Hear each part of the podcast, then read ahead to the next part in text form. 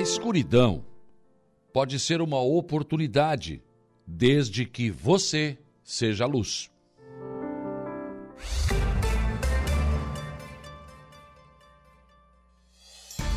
A informação, a opinião.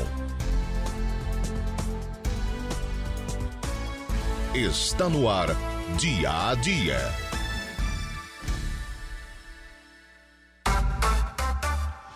Sete horas, um minuto, sete e um, manhã de quarta-feira, 26 de julho de 2023. Uma quarta-feira que começa com tempo bom, não chove aqui na nossa região. Ontem à noite uma garoa caiu, algum chuvisco isolado aqui na região, alguns pontos sim, outros não, enfim. Mas começamos o dia com nuvens nos céus, né? e mas não chove, pelo menos nesta manhã de quarta-feira. E não está tão frio assim. 17 graus na média é a temperatura aqui na nossa região. Hoje tem possibilidade de chuva. Amanhã tempo encoberto e chuva também. Na sexta-feira é o que os modelos estão marcando. Tempo bom com sol, a pino mesmo, somente no domingo, quando as temperaturas poderão chegar a 23 graus. É o que é o quadro que nós temos para pintar na tela aqui ao amanhecer desta quarta-feira. Vamos aos destaques desta edição, começando com Gero Silva, com os destaques da área policial. Bom dia. Bom dia, bom dia, Saulo. Olha, na área policial a situação é bastante tranquila, talvez das mais calmas, talvez não, eu tenho certeza que foi uma terça-feira das mais calmas na região aqui sul do estado. Nós tivemos aquele assalto, aquela é, motorista de aplicativo na segunda-feira, né? O carro foi recuperado já no início da madrugada pela Polícia Rodoviária e pela Polícia Militar, né? O rapaz simulou aí primeiro pedido é, para fazer um, uma corrida para Araranguá, do Rotil para Araranguá. O pedido foi feito por uma mulher, mas o passageiro era um homem.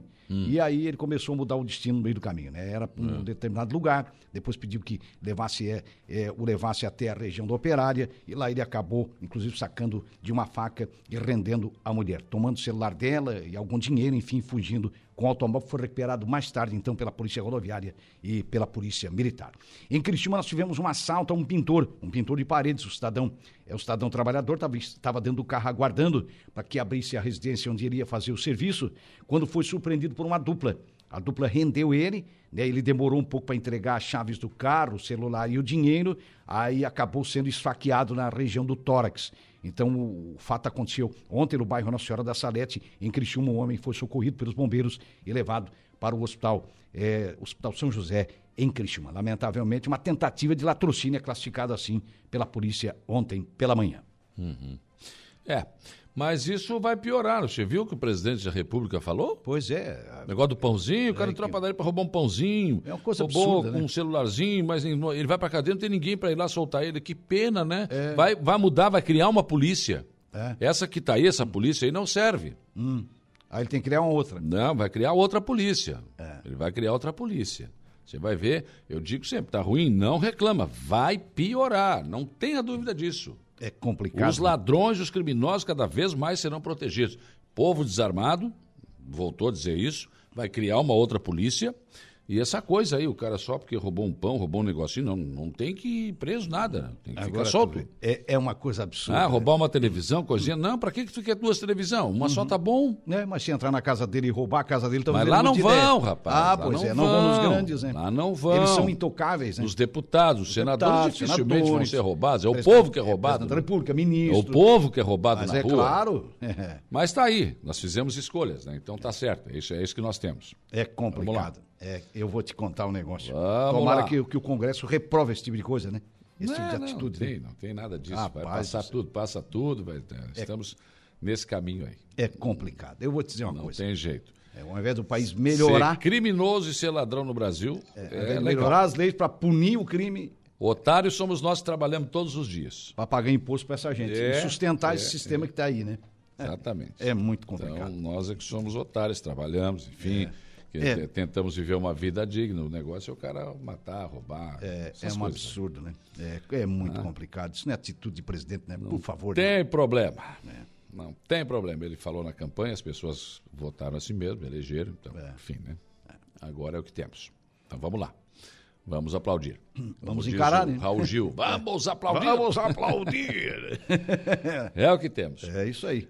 Vamos falar de futebol, que é, Vamos, é mais ameno, né? que também ando passando a mão nos caras aí. né? Pois então, cara. Mas ontem o Corinthians ganhou de São Paulo, né? Ganhou 2x1. Na, na- na abertura das semifinais aí. Eu não do- vi roubo, não. Acho que tava Não, eu para mim foi, para mim foi normal. Eu para mim eu não vi nada. disso. Ontem não teve nada. É, o Luciano é que exagerou um pouquinho na hora do gol de empate de São Paulo, foi lá comemorar no, no meio da torcida do Corinthians. O rapaz, ele vai no abelheiro lá. Ele é maluco, né? Ele é louco, né? Aquela torcida do Corinthians, meu vai lá, Deus do provocou uma céu. torcida daquela, cara. Ó, comemora o gol aí com os companheiros e pronto, né? Duas cara? coisas que eu tem não jogador que não aceito. tem cabeça, Você né? faz o gol, vai comemorar com os teus colegas. teus companheiros. Se você está no seu estádio, com a sua torcida. Se Claro. não está no seu estádio, vai comemorar com os seus, com seus companheiros de clube. É, exato, foi o que eu vi, a leitura que eu Pronto. fiz, Saulo. E aí o seguinte, não, tirar a camisa. É, tirar a camisa pra quê? O cara é patrocinador pra quê? É. Pra O cara aparecer. que- é Na hora do gol que valoriza o patrocinador, o cara o tira a cara lá camisa. tirar a camisa. Os clubes tinham que punir esses caras. Tem Não pode acabar- fazer, proibir. É proibir, Não acabou. pode fazer isso. Não deve. que, que tem que tirar a camisa quando faz gol? É, é uma atitude desrespeitosa, né? Enfim. E primeiro prejudica o patrocinador, né? Mas eu acho que o Corinthians deu um passo importante para decidir a,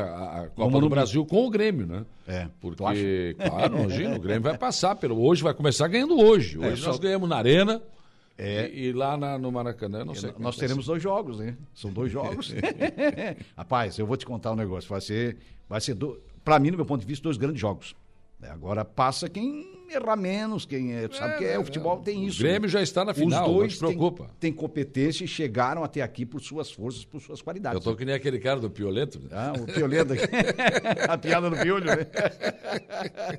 É, é Já estava se enterrando aqui, É, levantou os dois o- braços aqui. o braço não, não- dava mais para falar, mas ele continuou chamando o cara de Piolento. É, que coisa séria. Tô provocando a onça com vara curta. Ô, rapaz do céu. Mas é, pra mim, Saulo, Só, só- é, o- os dois times bem preparados, né? só uma Todos coisa aqui, ó. Eu, esse negócio passaram a semana toda só faz esse tal do Luizito aí.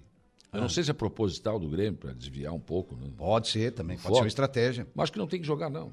É. Se não tá com a cabeça aqui, não tem que jogar. É. Entrar em campo é uma coisa, jogar é outra. É, daí eu. Eu, Eu acho que tá errado é a manchete. Se ele vai jogar, não. É, Ele vai entrar em campo ou não? é. Eu posso entrar em campo e não jogar. Ele entra em campo ou não? ele será relacionado pro jogo ou É, não? ele vai entrar em campo ou não, primeiro. É. Segundo, aí ele vai jogar. Aí sim. Aí é uma outra. Depois de estar em campo, ele vai mesmo jogar ou vai é, dar um chute e botar a mão no joelho? Pois que é. não vai mais, só vai em dezembro, né? A proposta que esse time de lá fez, olha, É. parece que eles pensam que aqui estamos no tempo que o Cabral chegou aqui, deram o espelho pro índio, deram não sei o que a proposta, fizeram mais mas isso. Não é concorrente. Uma não, vergonha. É complicado, né? Uma vergonha. Pensa só que tá todo mundo morrendo de fome aqui. Pensa que, Mas que eu, é isso, eu para mim, aquilo que eu te coloquei ontem, Saulo, eu, pra mim ele fica até o final do ano. Eu, eu Não, é, tá encaminhado isso porque, primeiro, que a janela fecha agora dia 2. É. E segundo, que a proposta feita é, pelo amor de Deus. Foi é, absurda, né? Então não tem como, né? Então aí quem quer levar mesmo tem que mostrar a linguinha, né? É aí tem que oferecer grana mesmo se quiser tirar o jogador da, da onde está. Senão né? não tira. Senão não tira, é claro. Tem am- amistoso do EC aí? Tem amistoso do AEC hoje contra é, Não, o mas Seis justo hoje, Sombrio. EC. Daí É, não dá, né? É. é contra o Seis Ah, me Canecos. desculpa, mas aí não dá, né? Entre ver o, o amistoso do AEC com os seis canecos, eu vou ver o Grêmio e Flamengo, Aí né? muita gente vai estar na Copa do Brasil, né? Não Não, tem tem a dúvida. como, né? É.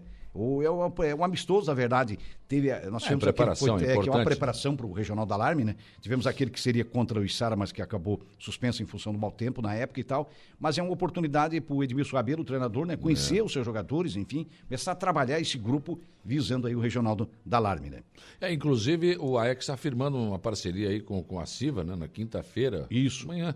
É. O Edmilson vai estar aqui com o pessoal aí da, da, da, da CIVA para falar. E hoje estarão nas esportivas, né? Isso, nas esportivas para falar. Vamos um divulgar bastante isso. É. AEC está numa campanha aí Difundir, né? Um negócio. de, é. de novos sócios, então a gente tem que falar e abrir esse espaço para o nosso Arananguá Esporte É, Clube. e o né? pessoal tem falado bastante sobre essa campanha de novos Isso. sócios, enfim, de, de parceiros também, de patrocinadores. Toda a imprensa né? precisa das mãos aí para ajudar o AEC, né? Para ajudar, exatamente. Pra divulgar para que as pessoas se associem. Exatamente. Mas é o, a- o público está respondendo, né? Tanto o torcedor Hum, legal. como também os parceiros, os patrocinadores nessa loja, que é, o Arananguá ataca em duas, em duas áreas aí, que é muito importante para ajudar o crescimento, né? E, e, sobretudo, a manutenção da equipe, que é, que é importante, É, né? é. E voltar, mesmo amadora- menos, no mínimo, a Série A da, da, da Alarme, né? É, é isso, buscar essa vaga de volta lá. O Arananguá foi campeão em 2017. né? Imagina, não Fez pode. um grande time na época, né? Fez uma grande campanha e conquistou o título, o caminho é por aí. Então, vontade, garra não falta. Eu acho que é isso que é importante, né? Então hoje é tu não fala comigo, estamos de mal. É bem por aí. Ah. tu vai ver. É, vai ser um grande jogo. Vai pegar o Gabigol, vai dar um cotovelo. Ah, não, vai, senão vai ser expulso. Não, daí acaba arrumando a expulsão, é pior. Falando um pouquinho mais, o Master do Araranguá joga com o Havaí. Hum. É, no, o jogo será no sábado, então recebe o Havaí, né? Esses profissionais do Havaí tá, faz parte daquele time lá. Então o Master do Araranguá também aí joga no, no final de semana, eh, falando um pouquinho mais aí do, do esporte amador, né, Saulo? Então é isso, de destaque é isso. Do, do, esporte, tá né? Que a gente pode trazer aí para o ouvinte. E da polícia é isso aí. E da polícia é isso. Ah, falando um pouquinho da Copa é, do Mundo Feminina, né? Ah, Ontem a é. Espanha fez 5 a 0 acho que o resultado mais preciso foi a goleada da Espanha sobre a Zâmbia. Hum. 5 a 0 né? Hoje tem mais dois jogos, né? É a partir de, deixa eu confirmar aqui o horário, 9 horas da manhã jogam Canadá e República da Irlanda e os Estados Unidos às 10 da noite pega é, a Holanda. Os, a Kelly Matos, os jornalistas da, da, da, RBS que estão lá fazendo a cobertura, a cobertura do Rio Grande do Sul, né? eles não estão dormindo, né? Porque lá é madrugada os jogos. Pois é, é o fuso, Aí, é. ao invés de dormir, eles têm que fazer os boletins, é, as participações. Tu, tu imagina, é, tu imagina como é que é o negócio, né? É, não, é, pensa que é brincadeira? Não, não, não. É, não. Tem, não, tem barbada, mas também tem dificuldade, né? Não, não. É, Rapadura tem... é doce, mas não é mole. Não é mole. É, Entendeu? É, bem por aí. Mas os caras gostam de pôr a cobertura assim, né? Tu, não, é legal. É fato, é legal, né? né? Acho que é isso. É uma Enfrenta alguma dificuldade. É uma Copa do Mundo, né, cara? Eu acho que isso premia aquele, aquele profissional nessa aula. Tá certo. O Jairo Silva volta ao programa daqui a pouco, com informações de polícia. Uma da tarde tem as esportivas. 7 horas e 12 minutos, 7 e 12, outros destaques desta edição. Procuradoria-Geral do Estado apresentou recurso à Justiça contra a decisão que obrigou o Instituto do Meio Ambiente de Santa Catarina a considerar área de preservação permanente todas as restingas existentes no Estado. Isso é um absurdo do absurdo. Mas, ah, é, é, o, o, que a, a Procuradoria-Geral Procuradoria quer é suspender o resultado de uma ação civil pública que tramita na vara única da comarca de Garopaba. Então, a Procuradoria avocou para si, pegou para si. Olha só, está argumentando, inclusive, que a manutenção dessas decisões da Justiça pode causar grave lesão à ordem e economia públicas. Porque aí, o que, que eles querem? Classificar como APPs os 300 metros contados a partir da linha pré-amar máxima, independente de ter vegetação ou não. Sabe o que é isso? Até a metade do arroz de silva, mais ou menos. Tá, e daí? Olha, é um negócio realmente que preocupa. O governo do estado publicou ontem no seu portal os números excelentes em sete meses de mandato em 2023. 2.969 prisões foram feitas pela Polícia Civil de Santa Catarina número superior a todas as prisões efetuadas ao longo de 2021. Secretário de Obras de Aranguá, Cristiano Coral, confirmou ontem aqui no programa que a rua Celso Ramos será calçada no todo que falta, até o menino Jesus de Praga. No balneário Arroio do Silva, prefeito em exercício Carlos Escarçanella assinou ontem ordem de serviço para o calçamento de trechos de três ruas. O AMA teve reunião na noite de ontem e decidiu. Vai realizar a Olimpíada dos Bairros em novembro. Das 17 associações que fazem parte do grupo da OAMA, 10 resolveram participar das competições, que serão 13 modalidades em disputa.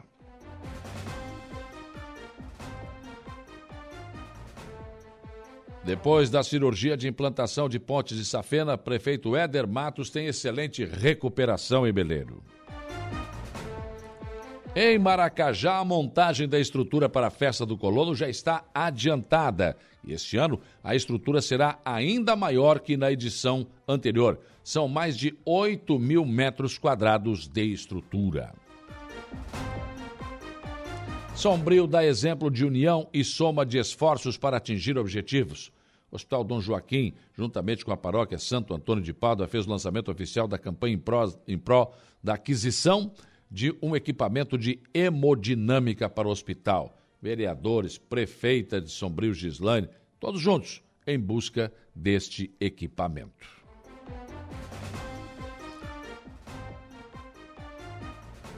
Governo do Estado, governador Jorginho Melo, anuncia 1,5 bilhões no empréstimo que já foi aprovado pela Assembleia Legislativa para a revitalização de rodovias em Santa Catarina. Mas, segundo a Fiesc, seriam, seriam necessários 7 bilhões. Então, parece que não vai nem para dar para. Mas, enfim, tem esse dinheiro. Por que, que os vereadores aqui de Araranguá, do Arroio de Silva, de Meleiro, não se reúnem e vão até o governo do estado pedir a revitalização da SC 447 para incluir aquele projeto da ciclovia, enfim, da revitalização. Né? Acho que agora seria a hora de tentar fazer nos ouvir.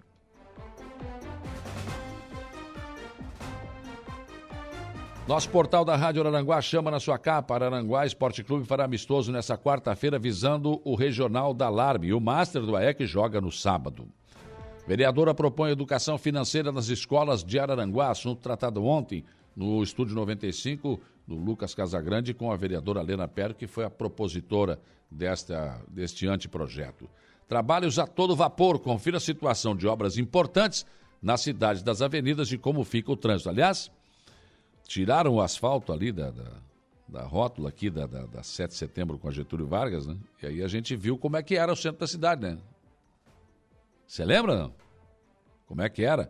Na volta ainda da Praça Ercílio Luz, centro aqui, tudo aquilo, não era pedra de bico, era paralelepípedo, aquela pedra quadrada, né? Aquilo, dia de chuva, se freasse, virava passageiro. Era um, um horror, né?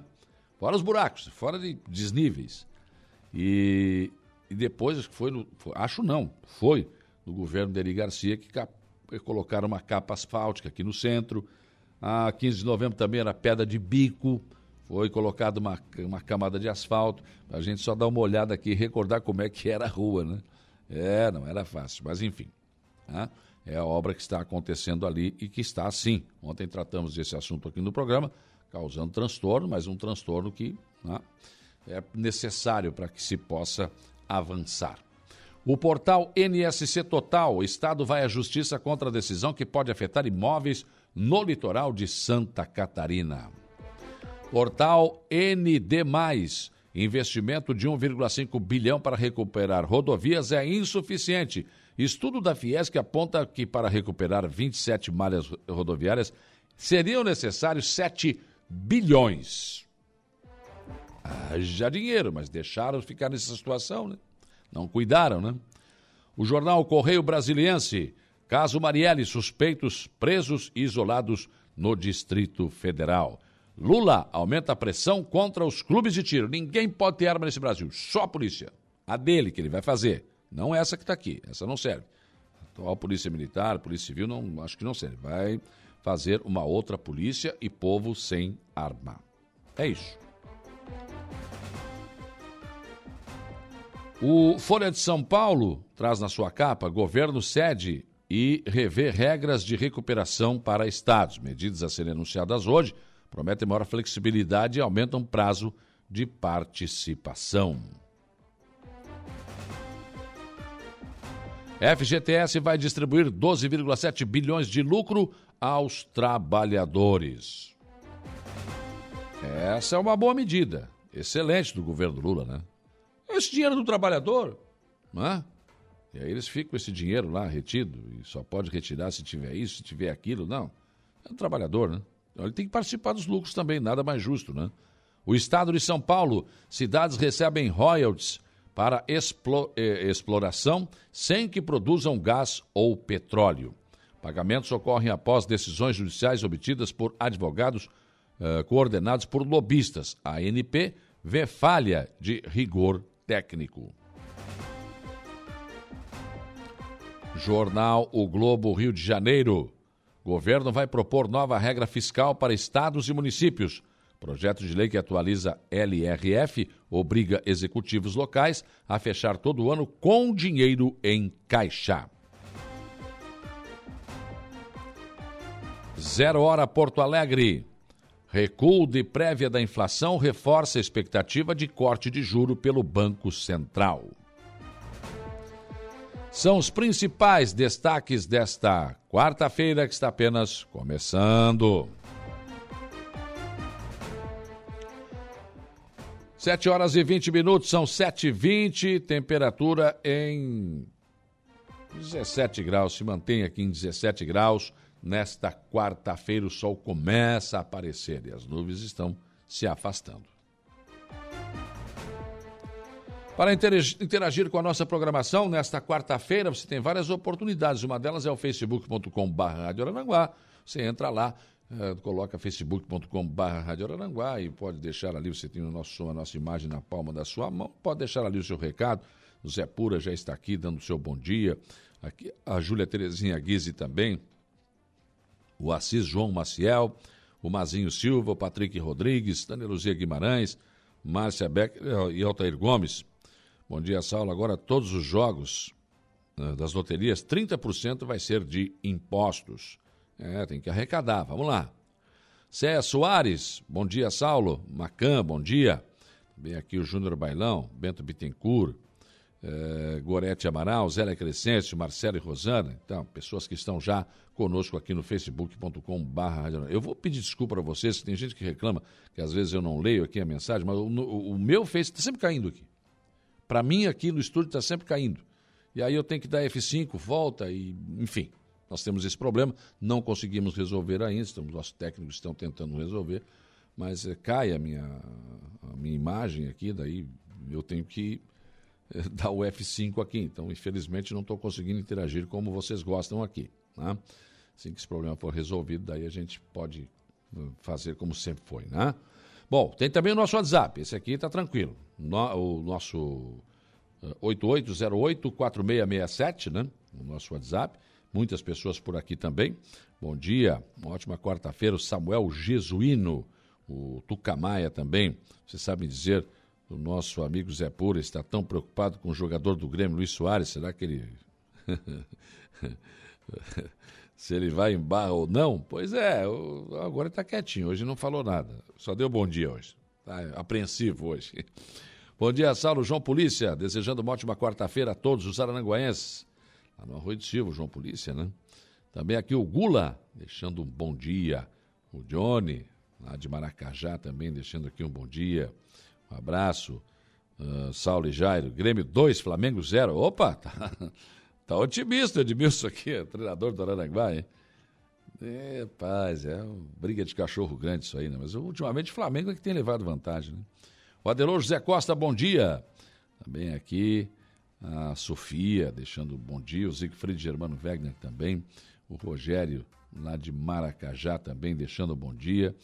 É, o, Renato Costa Sabino, de Nova Veneza, também com a gente aqui. Guilherme Berim, é, Bem-vindos a Brazuela. Ué, é a nossa triste realidade. Bom dia. Na medida do possível, Brazuela. Eu acho que é uma mistura de Brasil com Venezuela. Acho que é isso que o Guilherme Berim está querendo dizer, né? Brazuela. é, não sei. Sei lá se vai chegar a isso, mas enfim, né? É, é isso aí. Vamos, a, vamos acompanhando os acontecimentos. Você também tem o nosso telefone, 35240137. Tem também o nosso YouTube da Rádio Aranguá, você pode nos acompanhar lá pela sua televisão. Tem também o nosso portal www.radioaranguá.com.br e, claro, a esmagadora maioria da nossa audiência, 95.5, no radinho de pilha, no seu velho e bom radinho de pilha, no rádio, seu carro, onde quer que você esteja. Muito obrigado pela sua audiência. O rádio vai onde a tecnologia não chega. Hoje aqui no programa eu vou receber o secretário de Saúde do Arroio de Silva, Rogério, das, eh, Rogério Ferreira da Costa Júnior. Ontem houve uma reunião em Florianópolis com a secretária Carmen Zanotto, secretária da Saúde, com todos os secretários de saúde e com os prefeitos, né, que puderam ir, evidente, né, daqui da nossa região e para buscar mais uma vez que a nossa região tenha prioridade para cirurgias né, de coluna, de, enfim, na área de ortopedia. Porque o hospital regional ele foi, ele recebeu, né, essa autorização de alta complexidade. Mas nós estamos obedecendo lá o CISREG, né? Então o pessoal de fora está vindo eh, fazer cirurgia aqui e os nossos estão esperando. Então, esse assunto foi tratado ontem houve uma evolução. Inclusive haverá uma mudança, uma reforma aí no contrato eh, nesse sentido com o IMAS, o Instituto Maria Schmidt, que administra o hospital, para permitir que haja sim alguma prioridade para os pacientes da nossa região. é, também sobre esse assunto, eu converso com doutor Henrique Besser, que representou a nossa Secretaria da Saúde nesta reunião ontem em Florianópolis. Estará junto com o Rogério aqui para falar sobre esse assunto. É, a secretária de Saúde, a Daiane, está de férias, né? E ontem quem participou dessa reunião foi o doutor Henrique Besser, que continua sendo importante, né? colaborando muito com a saúde aqui da cidade de Araranguá. Também hoje aqui no programa vou receber o prefeito de Turvo, Sandro Ciribelli, com, uh, né, com seus convidados, né, para falar sobre a festa do colono. Tem a festa do colono agora, de Maracajá, né, final de semana.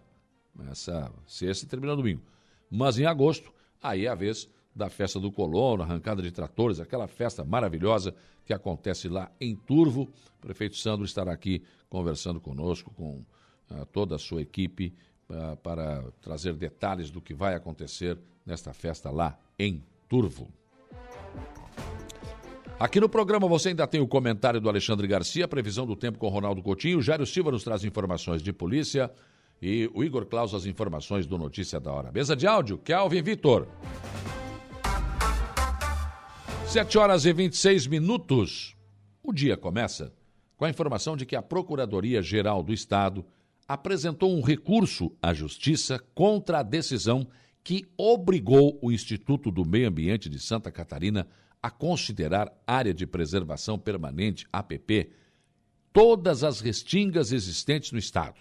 A manifestação será protocolada e pretende suspender o resultado de uma ação civil pública que tramita na vara única da comarca de Garopaba. Conforme o procurador-geral do Estado, Márcio Vicari, a PGE de Santa Catarina chamou para si o processo, ou seja, trouxe para sua responsabilidade e vai passar a atuar nele, a fim de que o órgão central de serviços jurídicos de Santa Catarina faça a defesa dos interesses dos catarinenses. A Procuradoria alega que a manutenção da decisão da Justiça, ela pode causar grave lesão à ordem e à economia pública, por classificar APPs os 300 metros contados a partir da linha pré-amar máxima, independentemente de existir ou não vegetação. Olha, se isso for mantido, por nada pode-se pedir a demolição de tudo que houver nesse raio. Hã? Que tal? demolir a metade do Arroio de Silva, do Rincão. Hã? Acho que pode, né?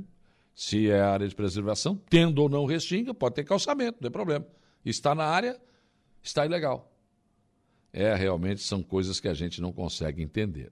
Bom, aqui no Arroio tem lugares que sofreram ações para demolição e outros não. Mas estão na mesma linha. Daí, difícil entender, né? Já tentei, já desisti de tentar entender algumas decisões judiciais aí. Faz tempo que eu desisti de tentar entender. Acho que o senhor e a senhora que me ouve também, né? Acho que não dá mesmo. E olha, apenas nos primeiros sete meses de 2023, 2.969 prisões foram feitas pela Polícia Civil de Santa Catarina. Número, claro, é superior a todas as prisões efetuadas ao longo de 2021, que fechou o ano com 2.955 prisões. Em relação ao mesmo período do ano passado, ou seja, 1 de janeiro e 25 de julho, a Polícia Civil aumentou em 45,18% o número de prisões em relação ao cumprimento de mandatos de busca e apreensão. Os números também são positivos, num incremento de 50% no período. Esses números foram apresentados pelo delegado-geral da Polícia Civil, Ulisses Guimarães, né, com toda a pompa e circunstância. Os números realmente são excelentes, ninguém contesta o trabalho da Polícia Civil, né? Mas será que a diminuição da criminalidade, criminalidade é real? Ou as pessoas não têm, por exemplo, registrado boletins de ocorrência, uma vez que dificilmente encontram as respostas? Né? Seria realmente a competência dos governos, não estou falando só desse, né? ou o esforço de cada um dos policiais que realmente são gloriosos? Né? Seriam investimentos do governo ou dos prefeitos que compram viaturas, pagam combustíveis e reformam delegacias. Só para né, refletir. Mudando de assunto, o secretário de Obras de Aranguá, Cristiano Coral, disse ontem aqui no programa que a rua Celso Ramos será calçada ao todo que falta. Significa que o calçamento vai unir a parte do bairro Coloninha e Arapongas até o Menino Jesus de Praga. Segundo o secretário, a decisão nesse sentido foi do prefeito César César, uma vez que a previsão era de calçar apenas uma parte da rua ali, entre a parte dentro do Araponga que está calçada e da Coloninha. Mas não, será feita na sua totalidade, sendo mais uma opção para quem vem do balneário Morro dos Conventos e não quer chegar até a rótula das praias, que no verão acaba encontrando um trânsito mais complicado. No Balneário Rui do Silva, o prefeito em exercício Carlos Carçanella assinou ontem ordem de serviço para o calçamento de trechos de mais três ruas. A empresa LCA Pavimentações Limitada vai calçar trechos das ruas Arnaldo Rosa, Arnaldo Ibe e Pedro Batista Carvalho. A vereadora Maria Alice Luciano e o vereador Vanderlei de Souza, lei do Mar Azul, participaram da assinatura do gabinete do prefeito em exercício. O secretário-geral de Planejamento, Jorge Freitas, também acompanhou este ato. E as Olimpíadas dos Bairros serão realizadas em novembro. Decisão nesse sentido foi tomada na noite de ontem, quando a UAMA reuniu representantes, presidentes de associações para discutir a possibilidade. Das 17 associações que fazem parte do grupo da UAMA, 10 resolveram participar das competições. Os bairros que confirmaram participação na Olimpíada dos Bairros são Arapongas, Colorinha, Moradas do Sol, Sanga da Areia, Lagoão, Morro Agudo, Mato Alto, Uruçanguinha, Vila São José e Operária. Vale ressaltar que os representantes da Vila São José e Operária não compareceram à reunião ontem, mas já haviam confirmado participação anteriormente.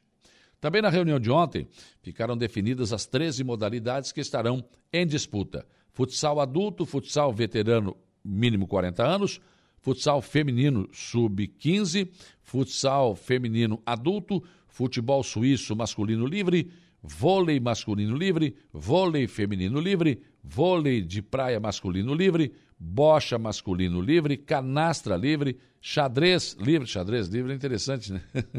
é o jogo, claro, né? Tênis de mesa masculino livre e também dominó livre. São essas as as modalidades que estarão em disputa. Conforme repassou ontem o presidente da OMA, Roberto Rebelo, com a diminuição das modalidades que estavam propostas, ainda é possível que o número de associações participantes venha a aumentar. Depois da cirurgia para a implantação de pontes de safena, o prefeito de Meleiro, Éder Matos, tem excelente recuperação. Ele deve retornar ao médico na próxima sexta-feira, depois de uma bateria de exames de acompanhamento no pós-operatório. Desejamos ao prefeito de Meleiro um pronto restabelecimento. Já em Maracajá, a montagem da estrutura para a festa do colono está adiantada. Este ano, a estrutura é ainda maior do que na edição anterior, pois são mais de 8 mil metros quadrados de estrutura para garantir comodidade e segurança a todos os visitantes. E também já está sendo montada a parte do palco, né, do som, de tudo isso aí. Né, está tudo começando a ficar pronto. E ainda toda a decoração. E, lógico, ela está sendo feita em um detalhe pelos funcionários da administração municipal que realmente abraçam mais uma edição da festa. E mais uma vez a festa será, claro, no Complexo Esportivo Antônio da Rocha. Festa de 28 a 30 de julho, sexta-feira estaremos lá com o programa ao vivo de Maracajá. E é uma festa que será voltada à família, uma vez que a programação conta com shows nacionais, regionais, exposições, brinquedos infláveis, apresentações culturais, missa campal, Olimpíadas Rurais, que é um ponto alto, segundo encontro do caminhoneiro, almoço festivo, tombo da polenta, show de humor e muitas outras atrações. Né? Então, é realmente uma grande festa. Sombrio dá exemplo de união e soma de esforços para atingir objetivos. O Hospital Dom Joaquim, eh, juntamente com a paróquia Santo Antônio de Pádua, fez o lançamento oficial da campanha em prol da aquisição de um equipamento de hemodinâmica para o hospital. E aí, o lançamento feito na Câmara de Vereadores de Sombrio, neste momento, a prefeita Gislaine Cunha enalteceu a administração do Instituto Maria Schmidt no Hospital Dom Joaquim. A prefeita afirmou que, abre aspas, hoje o Hospital Dom Joaquim não é mais só para Sombrio ou para os municípios das proximidades, mas para toda Santa Catarina. Ele faz hoje mais de 400 cirurgias por mês. O volume de pessoas que passam no nosso hospital é muito grande. Hoje estou muito feliz para convidar a todos para essa grande campanha em prol da aquisição desse equipamento que com certeza vai salvar muitas vidas. Fecha aspas, foi o que disse a prefeita Gislaine Cunha. Juntamente com os vereadores e com todos que se uniram, estão unidos para buscar este equipamento para o hospital. E bem que o exemplo de união, lá de Sombrio, poderia ser seguido pelas câmaras de vereadores de Araranguá e do Arroio de Cima e, quem sabe, até de Beleiro. No caso, a união seria em prol da revitalização da SC 447, que liga Arroio de Silva e passa por Beleiro também, não? Passando por Araranguá. Ontem, o governador do estado, Jorginho Melo, disse que vai anunciar em breve as obras de revitalização de rodovias do estado usando o empréstimo de 1,5 bilhões, essa verba que já foi aprovada, autorizada pela Assembleia Legislativa, o empréstimo foi autorizado. As câmaras dos três municípios poderiam se unir e ir até o governo pedir a inclusão do projeto de revitalização da SC 447, que inclui uma ciclovia e revitalização do asfalto, além da sinalização. Esse projeto está nas gavetas da Secretaria de Infraestrutura. E com mobilização, quem sabe se consegue incluir neste pacote. O não já temos mobilizar e tentar. Ah, bom, essa seria, no caso, a missão. Pensem nisso enquanto lhes desejo um bom dia. Rádio Araranguá. A informação em primeiro lugar.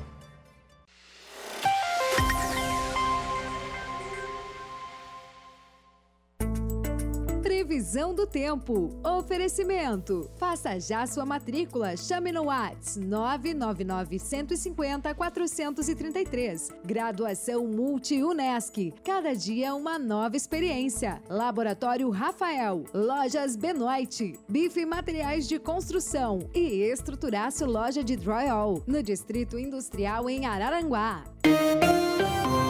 7h48, Ronaldo Coutinho, como se comportam o tempo e o vento nesta quarta-feira e projetando os próximos dias. Bom dia. Bom dia. É, o dia começa fresquinho na região, quente para a época do ano, mas fresquinho, 14, 16 graus a mínima, a máxima pode passar dos 27 e não dá para descartar alguma chuva, alguma trovada entre a tarde ou a noite. Amanhã também fica mais frio, pode nem passar dos 18, 19 graus, dá uma boa diferença para hoje.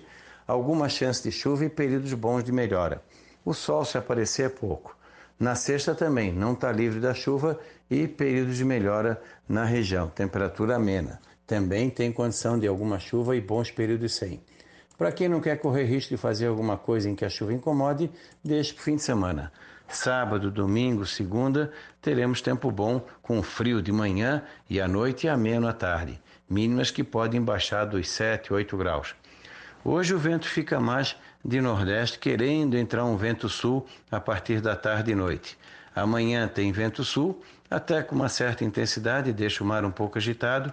Na sexta, dá uma variação para leste, nordeste e norte e já volta o sul.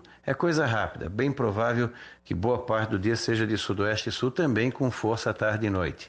No sábado, mais vento de sudoeste e sul, e no domingo já está querendo virar de novo para nordeste. Da Climaterra, Ronaldo Coutinho. Voltamos a apresentar Dia a Dia. Comentário de Alexandre Garcia. Oferecimento: Cicobi Crediçuca, Hackley Limpeza Urbana, Alcidino Joalheria e Ótica e Gênios Veículos. 753, bom dia, Alexandre Garcia. Bom dia, Saulo Machado. Agora o pessoal que apostar aí na aposta eletrônica, né? Vai pagar imposto também. E quem ganhar prêmio vai pagar imposto, 18%.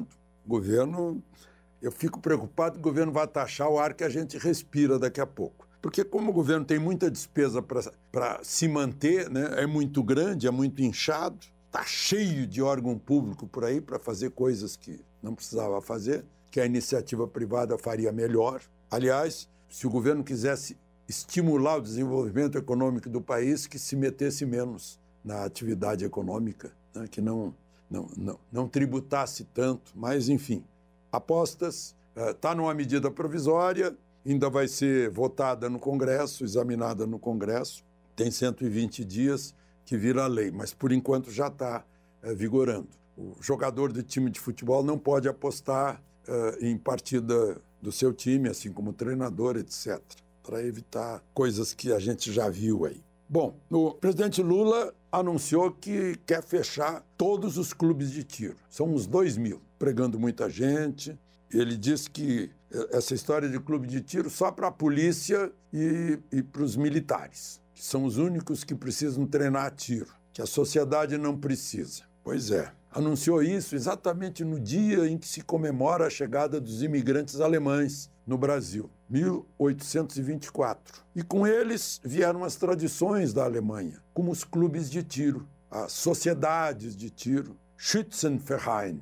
Se espalharam pelo Rio Grande do Sul, Santa Catarina, eu conheci em Estrela, em Lajeado, Clube Tiricaça, uh, em Cachoeira, Sociedade Rio Branco, que está que tá, uh, recuperando agora a tradição do clube de tiro. Né? Mas lá na Alemanha foi criado na Idade Média nas cidades medievais pela população, para a população resistir à opressão dos senhores feudais. Hoje a Alemanha tem 15 mil clubes de tiro, com 1 milhão e 500 mil é, filiados. Né? Mas, enfim, aqui no Brasil é diferente. Lá no, nos Estados Unidos, a Constituição garante que todo cidadão tenha arma para se defender contra a opressão do Estado, é, inicialmente. Originalmente era isso, para evitar que o Estado oprimisse o cidadão, para garantir a liberdade dos cidadãos. Mas Lula não quer saber disso. Provavelmente não sabe que a primeira medalha de ouro olímpica do Brasil foi obtida pelo Guilherme Paraense no tiro, conhecidíssimo na Europa, mas aqui não é conhecido pelo presidente da República. Ganhou, ganhou ouro, ganhou prata na, numa, numa outra modalidade de tiro e ganhou bronze porque a equipe brasileira ganhou bronze. E é um esporte olímpico desde que foi retomada a Olimpíada Moderna em 1896. Desde 1984, as mulheres participam também das equipes de tiro. Mas, enfim, ele, inclusive, usou um termo chulo, que eu tenho vergonha de repetir aqui, mas vou ter que repetir porque eu atribuo ao presidente da República, que não é a sociedade que tem que dar tiro. Nós não estamos preparando uma revolução. Eles tentaram preparar um golpe e cifo palavras do presidente da República. Eu até pronunciei essa palavra, pedi, peço desculpas para vocês, porque vocês nunca ouviram um, um, um termo chulo aqui no, na nossa conversa. Bom, chegou a, chegou a insinuar que, eh, que o decreto eh, abrindo para compra de armas era para beneficiar o, o crime organizado. Ele não sabe que o crime organizado importa as armas, contrabando, tem armas melhores que a polícia. É, não deve ter visto nunca estatística de apreensão de arma que é 0,0 qualquer coisa, uma arma que antes tinha sido legalizada. Mas, é, bom, uma, uma outra questão que eu queria mostrar para vocês, todo esse barulho aí do xingamento do ministro, o ministro ontem depois na Polícia Federal, né, foi, é, a Polícia Federal foi lá para colher o depoimento dele, só para lembrar que o artigo 7 do Código Penal deixa tudo isso ilegal. Tudo isso é nulo, não vale, porque o, o, o artigo 7 diz o seguinte: que ficam sujeitos às leis brasileiras, embora cometidos no exterior, os crimes, né? Uh, e aí vem uma série de crimes, e diz assim: só que para Está lá no parágrafo 2, letra C. Só que para isso o crime precisa estar incluído entre aqueles pelos quais a lei brasileira autoriza a extradição. Não tem nenhuma extradição para uh, crime de desacato. Se fosse cometido aqui, seria no máximo desacato xingar uma autoridade. E vias de fato, que é lesão, empurrão, lesão sem. Uh, uh, agressão sem lesão e tal, que aconteceu com o filho, né, que seria isso. É, vias de fato é, é, é contravenção penal. Então, não sei como estão conseguindo ter até o Supremo envolvido nisso. A presidente do Supremo autorizou busca e apreensão na casa do casal Mantovani, a despeito do que está escrito no artigo 7 do Código Penal. Acho que ainda está vigente, pelo menos na nossa cabeça. De Brasília, Alexandre Garcia. Rádio Araranguá, 95.5.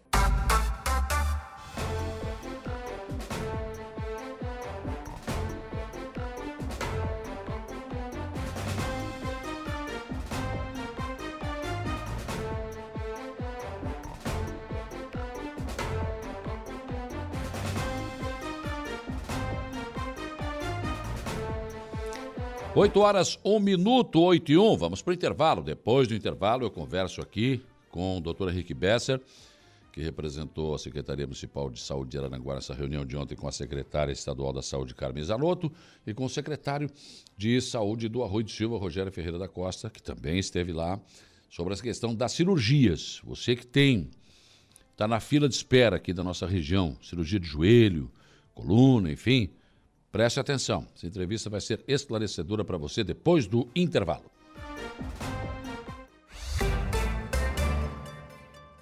As entrevistas que viram notícia, dia a dia.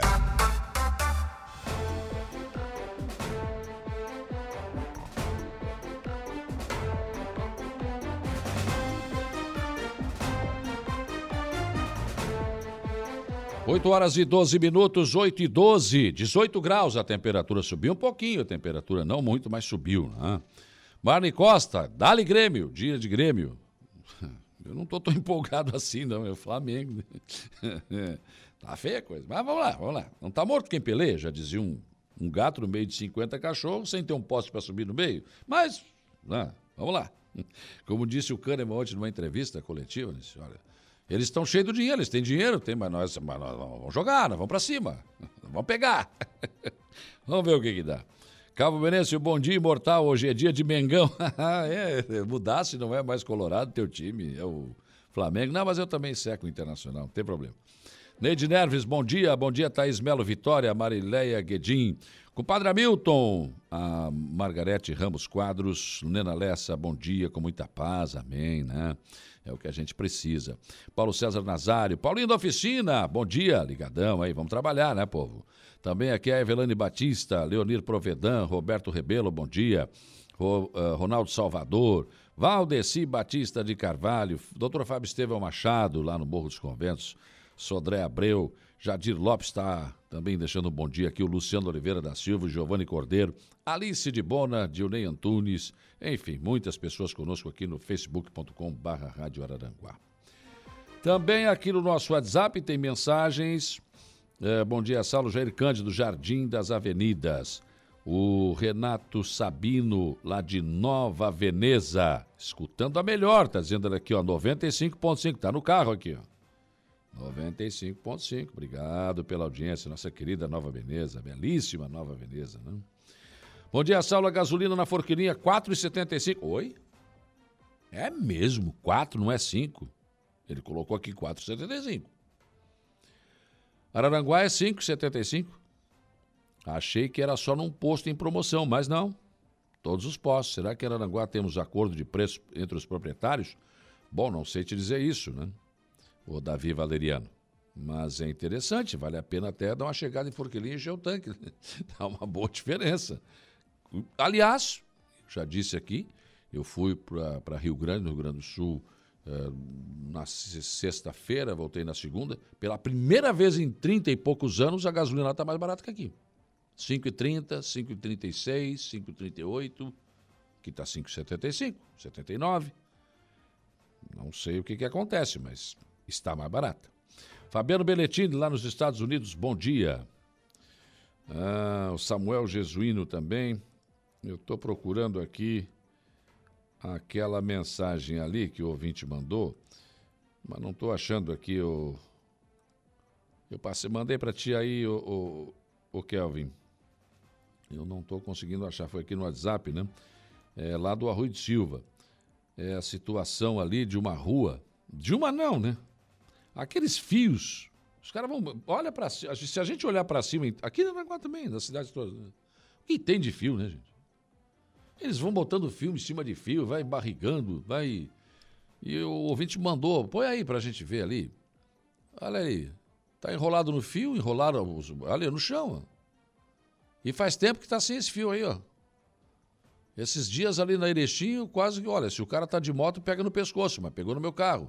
O fio caiu, e ficou no meio da rua. Tava uma parte ainda perigosamente no, no alto. Então, quer dizer, isso aí, pior que a prefeitura não pode fazer nada. Isso é, é obrigação. A Celesc é quem libera.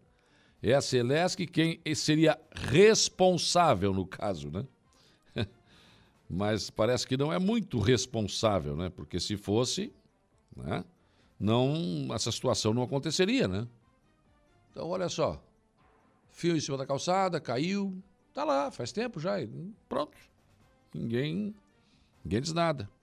O ouvinte está dizendo aqui que faz seis meses que estamos pedindo providências. Fiações na calçada, no Ere... ah, é aquela do Erechim mesmo. As empresas telefônicas não estão fazendo a parte deles. Uma vergonha nas ruas do Arroio de Silva. Muito obrigado, Saulo. É, não é só no Arroio de Silva. Ele está falando aqui do Arroio de Silva, mas. É complicado. O, olha aqui, coloquei gasolina 5,45 em Curitiba. Sempre paguei mais caro lá. Agora também está mais barato. Opa, vão ter que se mudar então, para Curitiba ou para Rio Grande, né? Zé Lagoa mandou aqui esta mensagem aí que também pagou mais barato o combustível. Foi lá em Curitiba, mas pagou também, né? O Márcio dos Santos, bom dia, Saulo. Hoje o Mengão vai moer o Grêmio da Marne. Ah, pode ser, né? Ah, mas dinheiro tem, como disse o Kahneman. Adeli Assis, bom dia. O vereador Dinan, aqui também, bom dia. Ah, tem Flamengo. Não, ele é corintiano. É corintiano. Corinthians ganhou ontem. Tá bem, vai decidir com o Grêmio. Se passar, se passar, que eu não sei se o Corinthians passa. Ganhou a primeira ontem, tem a segunda. Que o Grêmio já está na final. Não se preocupe. Nem eu acredito nisso. Mas, enfim. Vamos tratar de saúde. Está aqui comigo o secretário de Saúde do Arroio de Silva, Rogério Ferreira da Costa Júnior. Bom dia. Bom dia, Saulo. Né, bom dia a todos os ouvintes da Rádio Araranguá. Doutor Henrique Besser, que ontem representou a Secretaria de Saúde de Araranguá nesse encontro com a secretária estadual da Saúde, Carmen Zanotto. Bom dia. Bom dia, Saulo. Bom dia a todos. E a Kelly está. A Kelly é, é a que ouve mais. Né? Bom dia, tudo bem? Bom dia, Saulo. Bom dia a todos os ouvintes. Qual é a tua função na secretaria? Explica para o povo. Quem, quem já conhece a Kelly já sabe, né? A, a solicitação de cirurgias. O paciente chega com a liberação de cirurgia do médico especialista, hum, vem com a operada. E entra, isso, já vem com um laudo para solicitação da do procedimento cirúrgico já, e vem direto comigo já. E aí tu tem que explicar, olha, aqui vai ter que esperar, vamos ter que... Isso. A gente solicita para o Estado, né, para regulação do Estado, o Estado liberando, entra no drive do hospital, hum. entrando no drive do hospital, o... eles vão passar, né, conforme a agenda dos hospitais, eles vão passando as datas para a gente. Daí hum. cada procedimento tem o seu tempo mais específico, né? É. Então, só para explicar para as pessoas. Ontem eu fui tomar uma aula disso com o Cris, no Hospital Regional. Não fui me inteirar, porque estava viajando de volta. Não vou incomodar o nosso secretário que estava viajando, o Henrique Bess também estava voltando. Então, ô Cris, como é que funciona esse negócio? Aí eu fiquei sabendo que era o drive, essas coisas aí, né? Então, você entra, por exemplo, era legal você entrar aqui, pela Kelly, né? Ah, daí ela vai colocar no sistema. Isso. Do sistema é uma outra história até entrar no drive, que seria a fila de espera para cirurgia já no hospital. É isso? Isso. É, na, na verdade, começa um Mais pouco, ou menos isso? Começa um pouco antes. Ah, é mais ainda? É, porque primeiro o paciente tem que passar por uma consulta ambulatorial. Ah, sim, claro. É, daí, no, na consulta do ambulatório, o médico diz, não, tu vai ter que fazer uma cirurgia. E gera esse documento que a Kelly falou, hum. que é a IH, que é a autorização para internação. Sim. É, o, de novo, o município insere a IH no CISREG, né? Hum. E daí a regulação de leitos, que é a regulação que fica ali na regional de Criciúma, insere no drive do hospital. É, tem uma deliberação da CIB, né, que diz que o paciente tem que ser, tem que passar por uma consulta cirúrgica antes de ser operado. Então tem essa primeira consulta, aí depois o paciente, aí daí entra no mapa cirúrgico já do hospital e o, e o, e o hospital é, agenda essa data, né? Informa o município, o município informa. Tá, então, então, em tese, seria o quê? O médico do posto ele é um clínico geral, de via de regra, né? É um clínico geral, mas precisa passar por um médico especialista pois é, ainda. Daí ele diz, olha, eu acho que é cirúrgico o teu caso. Daí encaminha para o especialista que vai dizer se é ou não. Isso, isso mesmo. São duas filas na prática. São a fila ambulatorial, depois a fila cirúrgica e o drive, que seria uma terceira fila, mas daí o drive já é a garantia de que o paciente vai ser operado naquele hospital. O problema é o tempo, né, doutor Henrique? É, geralmente leva bastante tempo porque as filas são grandes, a capacidade dos hospitais para resolver essa fila também ela é limitada. É, a quantidade de especialistas disponíveis para fazer essa primeira consulta, tá? Porque muitas vezes você consegue até fazer particular. Hum. Tá? O paciente pagou, digamos. Tá. tá? Não vale para entrar nessa fila. Mas eu estou querendo Tem ajudar. Tem que passar pelo especialista do SUS, entendeu? Para gerar uma IH. Que o privado não pode virar uma IH, a consulta do privado. É, seria mais ou menos do tipo, ah, o cara tem dinheiro, vai lá, pega, paga uma coisa, depois vem operar pelo SUS. Mas quem tem dinheiro mesmo não vai querer operar pelo SUS, né, gente? É, nem sempre. Eu acho que. Nem bom, sempre, bom, nem bom. sempre. É, pode ser, pode ser. É Tem uns ouvindo aí que. O sistema, vezes- o Às sistema- vezes ele vendeu um pouquinho ali para pagar a consulta, Pô. mas e agora? Como é que eu pago a cirurgia? Pois é, daí. Mas eu acho que se o cidadão está adiantando o serviço para o SUS, qual é o problema? Não sei. Vocês veem algum problema nisso? Não, não. é, na verdade, eles entendem, né? E existe até, inclusive, uma ação do Ministério Público em relação a isso. Eles entendem que o paciente está furando fila. Porque ele está avançando etapas né, de uma forma que não é o SUS. É, o SUS tem uma porta de entrada, que é a atenção primária, né? A atenção básica. E na atenção básica, o, o paciente tem que começar da atenção básica e ser, ser mandado. Se o paciente for num especialista e o especialista pedir a cirurgia, ele até não passa na, naquela consulta ambulatorial, mas ele tem que passar na consulta cirúrgica. A gente vai inserir ele lá na frente para ele passar pela consulta cirúrgica. É obrigado. Não, até porque um especialista, alguém que tem que, tem que dizer isso, né? Ah, realmente é cirúrgico. E às vezes o, o, o médico que, do posto, que é o clínico geral, pode ter entendido isso, mas o, o especialista não, né, doutor Henrique? É, não, e eu queria complementar só isso aí, é que uma das premissas do SUS é bloquear o poder econômico, Sim, é. decidindo quem vai Hum, receber é, o benefício é, ou não. Entendeu? Então, nessa, nessa medida, não vale o encaminhamento privado. Certo. Que- Só que aí o não- SUS tem que melhorar essas portas. né? tem que alargar essas portas. Tem que né? alargar a porta.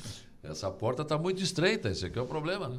Ele garante du- duas, du- dois princípios, né? Que é o da universalidade, que é, ele é para todo mundo, mas ele também, ele também tem que garantir o princípio da equidade, porque tem que seja Ah, igual para todo mundo, né? Então, por certeza. isso, é essa- esse regramento. Mas como você falou, Saulo, o, hoje, né, quem faz gestão de saúde, o doutor Henrique sabe muito bem disso, a gente tem trabalhado com uma demanda muito, mas muito maior do que a oferta. Muito maior. Então é, é andar na corda bamba sem rede de proteção. Todo dia é, Ó, barbada. é bem complicado.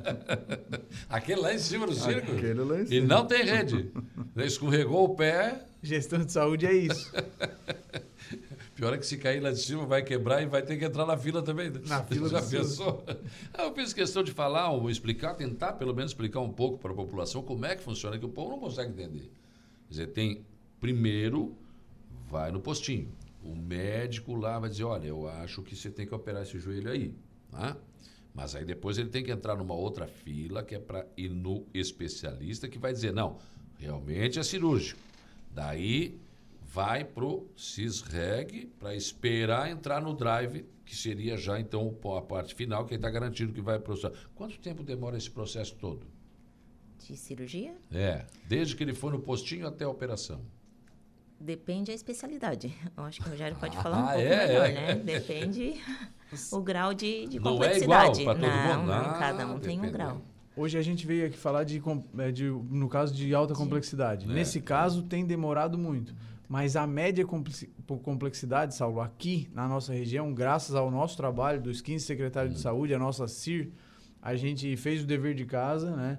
Sentou com os hospitais. No começo a gente brigou muito com os hospitais. Hoje Hum. a gente está resolvendo isso hum, num período muito rápido. Vocês são muito chatos, vocês ficam enchendo o saco dos hospitais lá na Secretaria Estadual da Saúde, rapaz. E- e- Eles, Eles, tão- não gostam nem de olhar vocês lá. Eles, tão, eles começaram a entender que com o extremo sul eles têm que tirar da frente porque a gente não ou, vai ou parar de incomodar. resolvem ou nós vamos ficar batendo aqui o tempo todo. Então, há cirurgias de média complexidade, por exemplo, cirurgia geral, cirurgia. Até as ortopedias de média complexidade, aqui na região elas têm saído bem rápido. assim. Bem média. rápido quando a gente fala em cirurgia pelo SUS. Se tu falar em quatro, cinco meses, é, é É, rápido, não, é um é. processo rápido porque tu tem que passar por algumas etapas.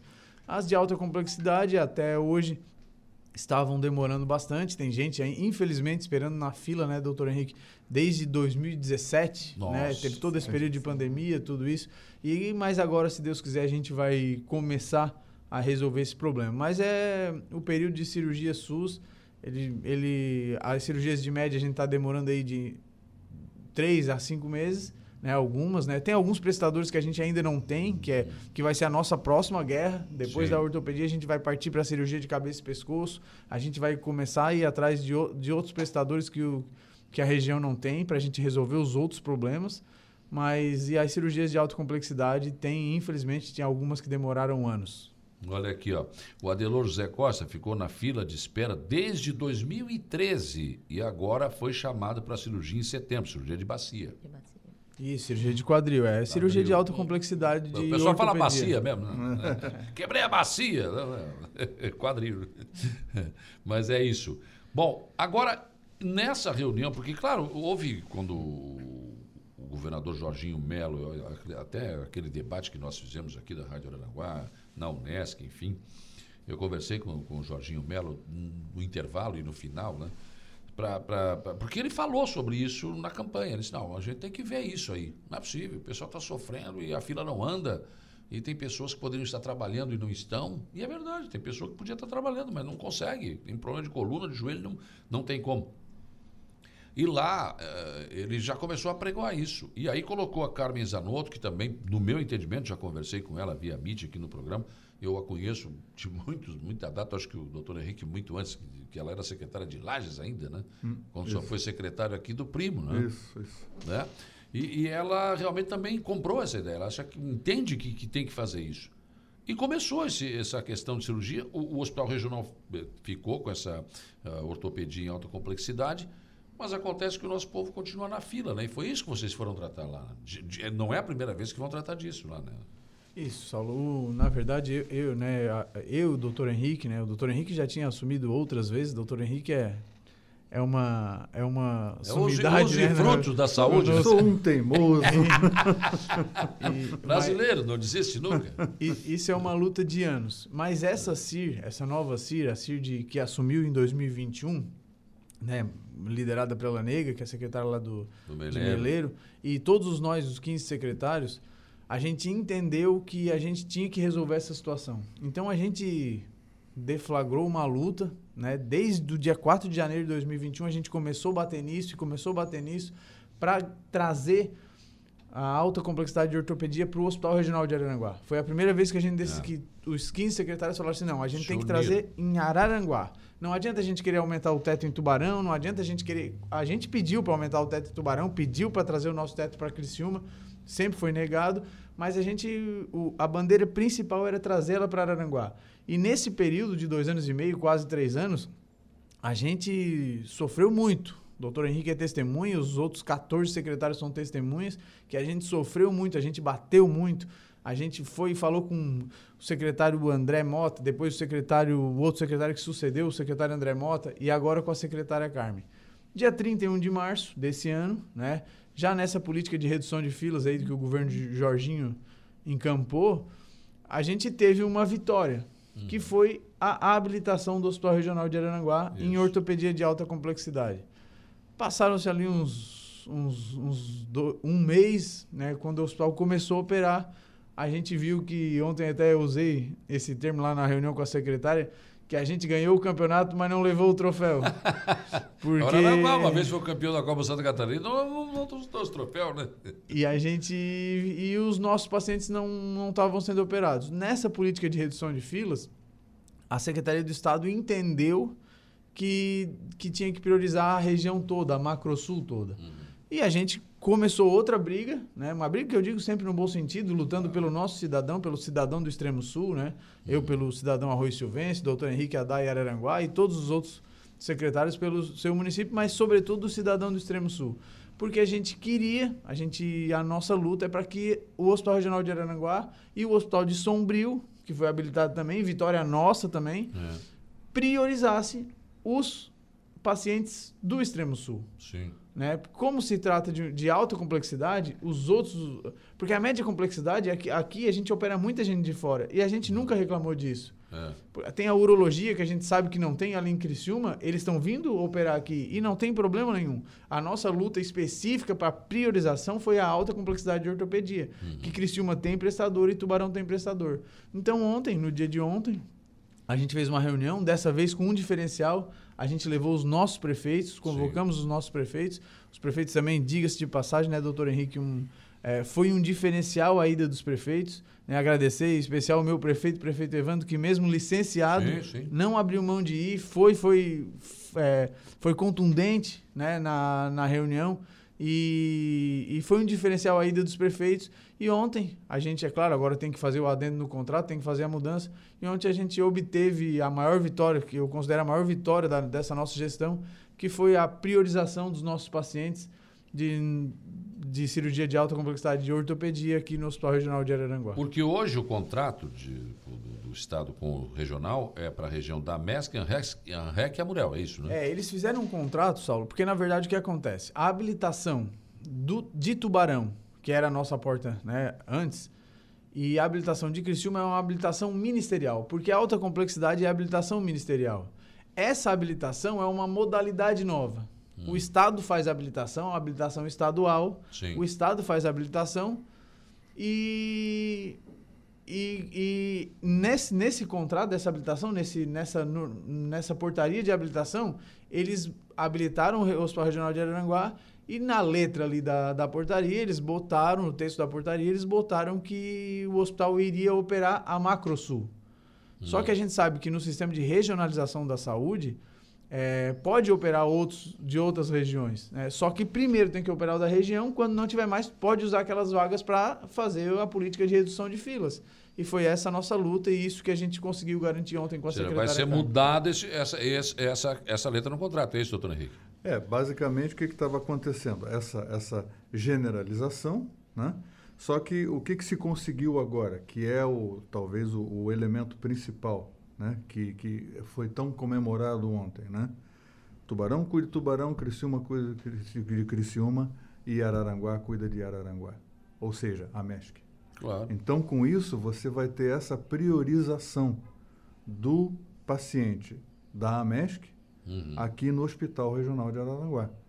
Porque é, o que, que acontecia? Os outros hospitais, teoricamente, né, os- eles também é, é, é, têm a mesma questão de que operam as outras regiões. Tá? Uhum. Só que em função do, do volume populacional, acaba que onde você tem menos população vai ficando para trás. Claro. Então, os nossos pacientes acabavam sempre sobrando, Né? ficando para trás na fila. Criciúma, por Aí eu exemplo? operava 10 de Criciúma Ah. e um de Araranguá, ou nenhum de Araranguá. É. Como um do aconteceu. Arroio, Teve mês um de aí, Meleiro. Não, teve mês aí que em Criciúma não operaram nenhum da MESC. Por quê? Porque tinha filas né, de, de outras regiões, principalmente da Carbonífera. Né? Então, é, é, é, ninguém está dizendo que houve sacanagem, não é Não, isso. não é, tá? claro. Mas é, é, a, a, a, a estrutura do A- acerto... a forma né, estava a errada. forma estava errada, exatamente. Então, o, o que se conseguiu ontem de, de elemento muito importante foi essa novidade, essa rearrumação. Né? Isso foi muito importante. E outra coisa, quer dizer, suprida a necessidade aqui, né? ajudaram aquele ali a dar uma desafogada aqui, era o Rogério do Arroio, não tem problema de, de continuar usando Criciúma, outras regiões, não tem problema. Mas acho que é, fica mais, digamos, mais célere a MESC cuidar da MESC, a REC cuidar da REC e a Murel cuidar da Murel. Quer dizer, sobrou lá ou aqui, não tem problema. Acho que ajuda naquele. Ajuda muito, né? Porque daí a nossa fila começa a desafogar, do arroio começa a desafogar. Porque não sei se. Mas chega muita gente, ah, eu tô precisando, né? Dor, eu dor é tô uma com coisa dor, terrível. eu tô, né? faz tempo, e a minha consulta, a minha cirurgia, então, desafogando, liberando ali no alto do de Araranguá, nossa, vai melhorar bastante aqui pra gente, assim. Imagina. Olha aqui, ó. O meu esposo está na fila faz dois anos, esperando cirurgia de septo e não foi chamado. E o problema está se agravando muito. E Aí é que é, né? Aí é que é o problema que a Cirlei está colocando aqui, né? É, você tem um problema de coluna, por exemplo, né? E quanto mais demorar para resolver, pior fica, né? Mas, Isso a gente está tratando aqui de dor, né, gente? É, o- No caso da dona Cirlei, provavelmente é uma cirurgia de otorrino, né? É, A nossa é septo, né? Septo a nasal, nossa, né? A nossa região opera otorrino. A gente opera otorrino no Dom Joaquim, né? Provavelmente deva ser alguma coisa mais de alta complexidade que o Dom Joaquim não faça. Ela e o esposo da dona Cirlei deve estar esperando uma, em alguma fila de Florianópolis. Aí demora mesmo, a gente sabe que demora. Infelizmente. Por isso, a nossa briga e a nossa luta pela region- regionalização dos serviços. Trazer aqui para o Extremo Sul, a gente tem conseguido trazer bastante especialidade e para poder fazer as cirurgias aqui e acabar, acabar nessa aula de vez com a tão falada ambulância terapia, né? É, é. A gente agora nessa política de redução de filas, a gente, a gente faz, leva porque o paciente precisa, mas o Arroio tem levado pacientes para Caçador, para Juaçaba. Isso é antieconômico, né, gente? Com certeza. Imagina. Inclusive, eu queria fazer um, um- um adendo eh, de uma circunstância que eu, enquanto médico, na linha de frente na, na- na saúde pública, ou seja, atendendo nos postos, presenciei muitas vezes. Tá? É, aquele paciente que tem um problema sério de coluna ou mesmo de quadril, joelho, não consegue trabalhar, porém não é uma lesão forte o suficiente, importante o suficiente para ficar encostado no O INSS. INSS não aceita. Então o INSS deu alta, o perito deu alta, e essa cirurgia não sai, ele não consegue, ele tem dor, ele tem um problema. Então ele não está no benefício e não consegue trabalhar. Esse É, limbo, olha. Ele mata as famílias. Que Sim. o sujeito não consegue produzir. né? Então é uma coisa que chega muitas vezes à, raia da crueldade. Sim. Eu, eu, eu acompanhei alguns casos desse tipo assim. Uhum. Então, é, é- é- também é uma, uma, é uma felicidade geral né, podermos diminuir esse tipo de situação. É bastante importante. isso. Imagina. Bom dia, me chamo Rita. Sinto dores fortes no braço. Fui encaminhada para uma cirurgia para fazer uma cirurgia na mão, na terça passada, lá no Meleiro, com o doutor Tiago. Chegando lá, ele falou que o meu problema não era na mão, porque a cirurgia. ah, não era na mão o problema. Falou que eu tinha que fazer uma ressonância porque o problema era no pescoço. Isso. E aí já estou correndo para resolver o meu problema. Já faz quatro anos, sou de Aranaguá. Bom, eh, bom, na minha idade o cara já teve dor em tudo que é lugar. né? Provavelmente um problema cervical nessa Pois aula, é, né, e aí eu já tive isso. Aí dá uma dor aqui no, no braço, vai. Eu cheguei a ficar com dois dedos aqui dormentes. E não tinha nada a ver com o braço, era aqui em cima, né? Por isso a importância da consulta com o especialista, né? para que ele defina É, isso. Ele pode dizer, né? Esse problema da Rita, né, que é um problema de ortopedia, de provavelmente se for cirúrgico, cirurgia de coluna, né, cirurgia da região cervical, né, porque na região cervical nascem ali os, as raízes nervosas que vão né, fazer toda a inervação da, do- do- dos membros superiores. Por isso ela sente essa dor que a gente chama de dor irradiada. E, e o médico falou para ela que o problema não era na mão, era um problema na coluna cervical. Esse problema vai ser resolvido a partir de agora com a habilitação dos, do Claro. Hospital Dom Joaquim, que já já está sinalizando para nós que vai botar cirurgião de coluna, né? E a questão do Hospital Regional também, a alta complexidade de ortopedia. Eduardo Souza, bom dia. Minha mãe foi atropelada em dezembro de 2018 e foi operada em novembro de 2019. Foi um trâmite muito difícil e demorado, né? E isso afeta, né? Toda a família, afetou toda a família. Acredito que o Estado não faz a sua parte. Acredito que tenha que ser feita uma revisão na lista estadual para analisar o que é alta complexidade realmente. Será que é isso ou não? É, o que precisa mesmo, Saulo, de verdade, é que o que acontece? Desde aquele tempo que o doutor Henrique e a, e a, e a, e a Carmen Zanotto foram secretários, lá na época do Primo Menegali aqui em Aranguá, na época, do, não sei, não me lembro quem era o prefeito de Lages, mas desde aquela época até hoje, a tabela SUS continua a mesma. É, o preço do procedimento é o mesmo. Não teve essa, essa atualização na tabela MAC, que a gente chama, É. que é a tabela de média e alta complexidade.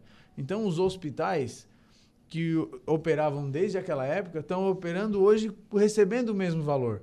Né? Semana passada, o deputado Zé Milton deu uma entrevista nesse sentido, né? porque agora ele é o presidente da, da Comissão de Saúde e, e criou uma nova comissão para tratar dessas questões. Então a gente precisa urgentemente uma, uma atua- atualização na isso. tabela SUS, né? na, sobretudo na tabela da média e da alta complexidade, né? para os hospitais também. Não, porque também os hospitais também trabalhando no vermelho. O próprio médico, É, né? é todo lá, dia sai de casa para mexer na coluna de uma pessoa e ganhar um, sei lá quanto que ganha, mas pela tabela SUS não é muito, né? Não, é, é muito pouco, na verdade. É muito, muito. muito, muito E pouco. Isso também é, é um gargalo importante, né? Essa atualização é um gargalo importante porque Porque vai, vai se criando uma bola de neve que daqui a pouco o sistema econômico não dá conta também. Pois é. Nosso diretor do Hospital Regional, Christian Souza, bom dia, parabéns a todos os secretários de saúde pela, uh, da região pelas conquistas. Hoje estamos. Uh, hoje temos a primeira cirurgia de alta complexidade em coluna vertebral no Hospital Regional. Um abraço. Olha aí que legal. Olha aí, o Hospital Regional também sinalizando que vai operar a coluna. Então, é, é, é, nesses últimos dias aí tem sido uma notícia boa atrás da outra. Uhum. Né? Se a gente conseguir operar coluna, ombro, é joelho, primeira, quadril. Vai acontecer hoje. Isso. Em Araranguá, em Sombrio, a gente vai dar um salto importante. E agora, principalmente agora, priorizando os pacientes da MESC. Nada, Saulo, contra os pacientes da REC. Não, não, não. Mas a gente tem que lutar pelos claro nossos, né? Deixamos bem claro isso, né? O Pedro Coelho, vereador do Arroio, Pedrenho, Bom dia a todos, parabéns a todos pela conquista, em especial o nosso secretário Rogerinho, que é incansável em busca de recursos e melhorias para os nossos munícipes. A Daiane está aqui, é a chefe. a chefe está aí. Está de férias, mas está de olho. Então. uh, parabéns pela união e empenho dos secretários e prefeitos da região. A luta é difícil, mas não é impossível. Ah, com certeza, né? Não é impossível mesmo agradecer o Pedrinho, Saulo, porque o Pedrinho também é um, é um incansável. O Pedrinho Ele é só um... não conseguiu fazer o Lourenço Conte passar a Bobcat lá para limpar o meio-fio lá na meta. Não, mas ele, é um, ele consegue. Ele é um parceirão da nossa gestão lá, parceiro da minha gestão lá na saúde, está sempre defendendo as é. nossas ações na Câmara. Um abraço, amigo, de coração mesmo. Bom dia, parabéns a todos pela conquista e parabéns à direção da CIR, em especial a Nega, o Rogério, né, que vem fazendo excelente trabalho na MESC. Aliás, vocês têm tido uma abertura muito boa né, da saúde no hospital regional. Né? Tem tido, tem tido. A parceria com o Christian é muito boa, ele sempre está procurando a gente, sempre está tá, tá tentando ajudar no que, no que for possível. Então tem, tem sido bem importante essa parceria. A gente agradece muito a ele, a gestão que ele tem feito também, né? E, e tomara que, que a gente continue essa parceria por muito tempo. Obrigado, Kelly, pela tua participação aqui. Muito obrigada, eu que agradeço. E vou pedir o pessoal não briga com a Kelly. Não, ela não pode fazer milagre, gente. ela só pega o nomezinho e coloca lá. Enfim, né? Às vezes a pessoa não tá, tá sem paciência, tá com dor também, né? Não, mas é sempre com uma boa conversa eles é. entendem, né? Tratando com carinho. É, com jeitinho. Vamos lá, calma, não é bem assim. Né? Obrigado, doutor Henrique. Obrigado sempre pela sua Olha, Estamos, como sempre, à disposição né, para orientar, informar. Eu queria salientar realmente o salto de qualidade do, de uma forma geral da administração do Hospital Regional de Araranguá com o CRIS. Tá? Hum. Isso é uma coisa que tem que ser chamada a atenção. A, a, diferença que, que, que, ele trouxe ali para a administração do hospital. Muito bom, né? Não colocaram mais lá no estacionamento do hospital, prefeitura de Guarulhos ou de Campinas, né? Uma vez colocaram, né? tinha isso também. Ainda bem que não tem mais. Obrigado, Rogério. Saulo, eu só queria, em, bem rapidinho, agradecer a todos os prefeitos que foram ontem lá, né? Os que não foram, que conseguiram mandar o seu representante. E de coração aos 15 secretários de saúde, mais, mais os parceiros que estão sempre junto com a gente, como o doutor Henrique, que foi secretário de saúde também, né? Depois a DAI assumiu. Mas agradecer a todos esses, a nossa CIR e aos nossos prefeitos que foram foram o diferencial para essa nossa vitória. Agradecer a minha equipe também, o doutor Henrique trouxe a Kelly aqui, eu queria agradecer a Nayara e a lá equipe é a Nayara dela. Que leva bronca? Isso, lá é a Nayara, a equipe do TFD, toda a nossa equipe da secretaria. Agradecer porque elas também, também todos os dias explicando para o paciente, escutando né, as angústias dos pacientes. E agradecer a Rádio Arananguá né, por esse espaço que a rádio sempre dá né, para a saúde da região e comemorar essa vitória, que ontem foi um dia de vitória e a gente com certeza vai construir mais vitórias aí para frente. Muito obrigado. Tá certo. Parabéns por essa união de vocês, acho que é assim que a gente consegue quebrar barreiras, né? Unidos. Isso. Senão não tem jeito. Maria Bueno, bom dia. aqui de Rio Grande, Rio Grande do Sul. Ah, maninha, né? É do meu primo Enoque, está lá no Rio Grande, Rio Grande, no Rio Grande do Sul, nos ouvindo, lá assistindo aqui. Legal, um abraço para vocês aí. A Ivonete Cruz também deixou um bom dia aqui. Ela está dizendo parabéns, Cristian Souza e toda a equipe do Hospital Regional também pelo trabalho que vem desenvolvendo. Vamos para o intervalo. Depois do intervalo tem informação de polícia com Jairo Silva. Depois ainda, hoje ainda no programa, o prefeito Sandro Sirimbelli de Turo vai estar aqui para falar de festa. Vamos falar de festa também, gente. Né? O pessoal vai ter que operar a coluna, o joelhinho, para depois ir para a festa dançar também, né? Também faz parte. Então, festa do colono. Aliás, nós temos agora no final de semana a festa do colono em Maracajá, que vai bombar. Bonde do forró, vai ter né? um negócio espetacular. E depois, em agosto, tem a festa do Colono em Turno, que também é maravilhosa. Corrida de trator, arrancada de trator, enfim, uma festa realmente espetacular. A festa faz parte também, a gente também, né? não é só trabalho, a gente também quer diversão né? e arte né? e cultura. Intervalo. Polícia. Oferecimento Infinity Pisos e Revestimentos. Unifique a tecnologia nos conecta. Estruturaço, loja de gesso acartonado. Eco Entulhos, limpeza já. Fone 99 600 8000. Cia do Sapato e Castanhete Supermercados.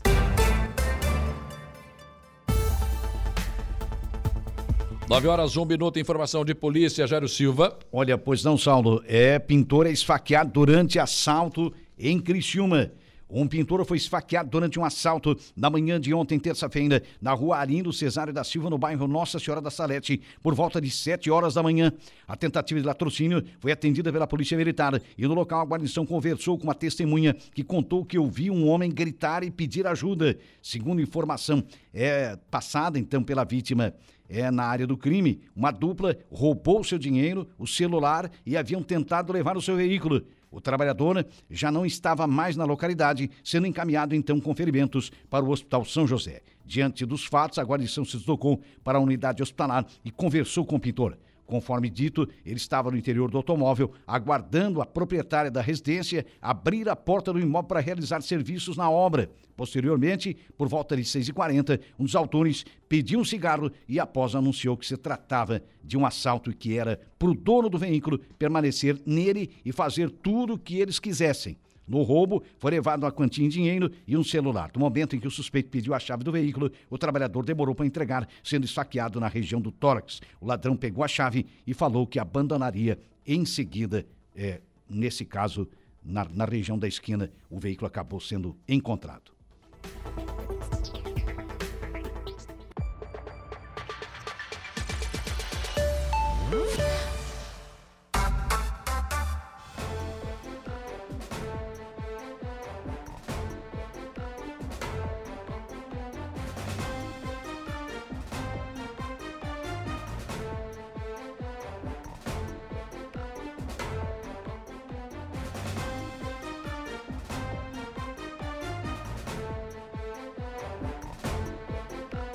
Nove horas e cinco minutos, nove e cinco. Caixa paga Bolsa Família para beneficiários com NIS de final 7, Igor Klaus. Bom dia. Bom dia, Saulo. Bom dia, ouvintes. Isso mesmo. Dia de ir para a Caixa fazer fila.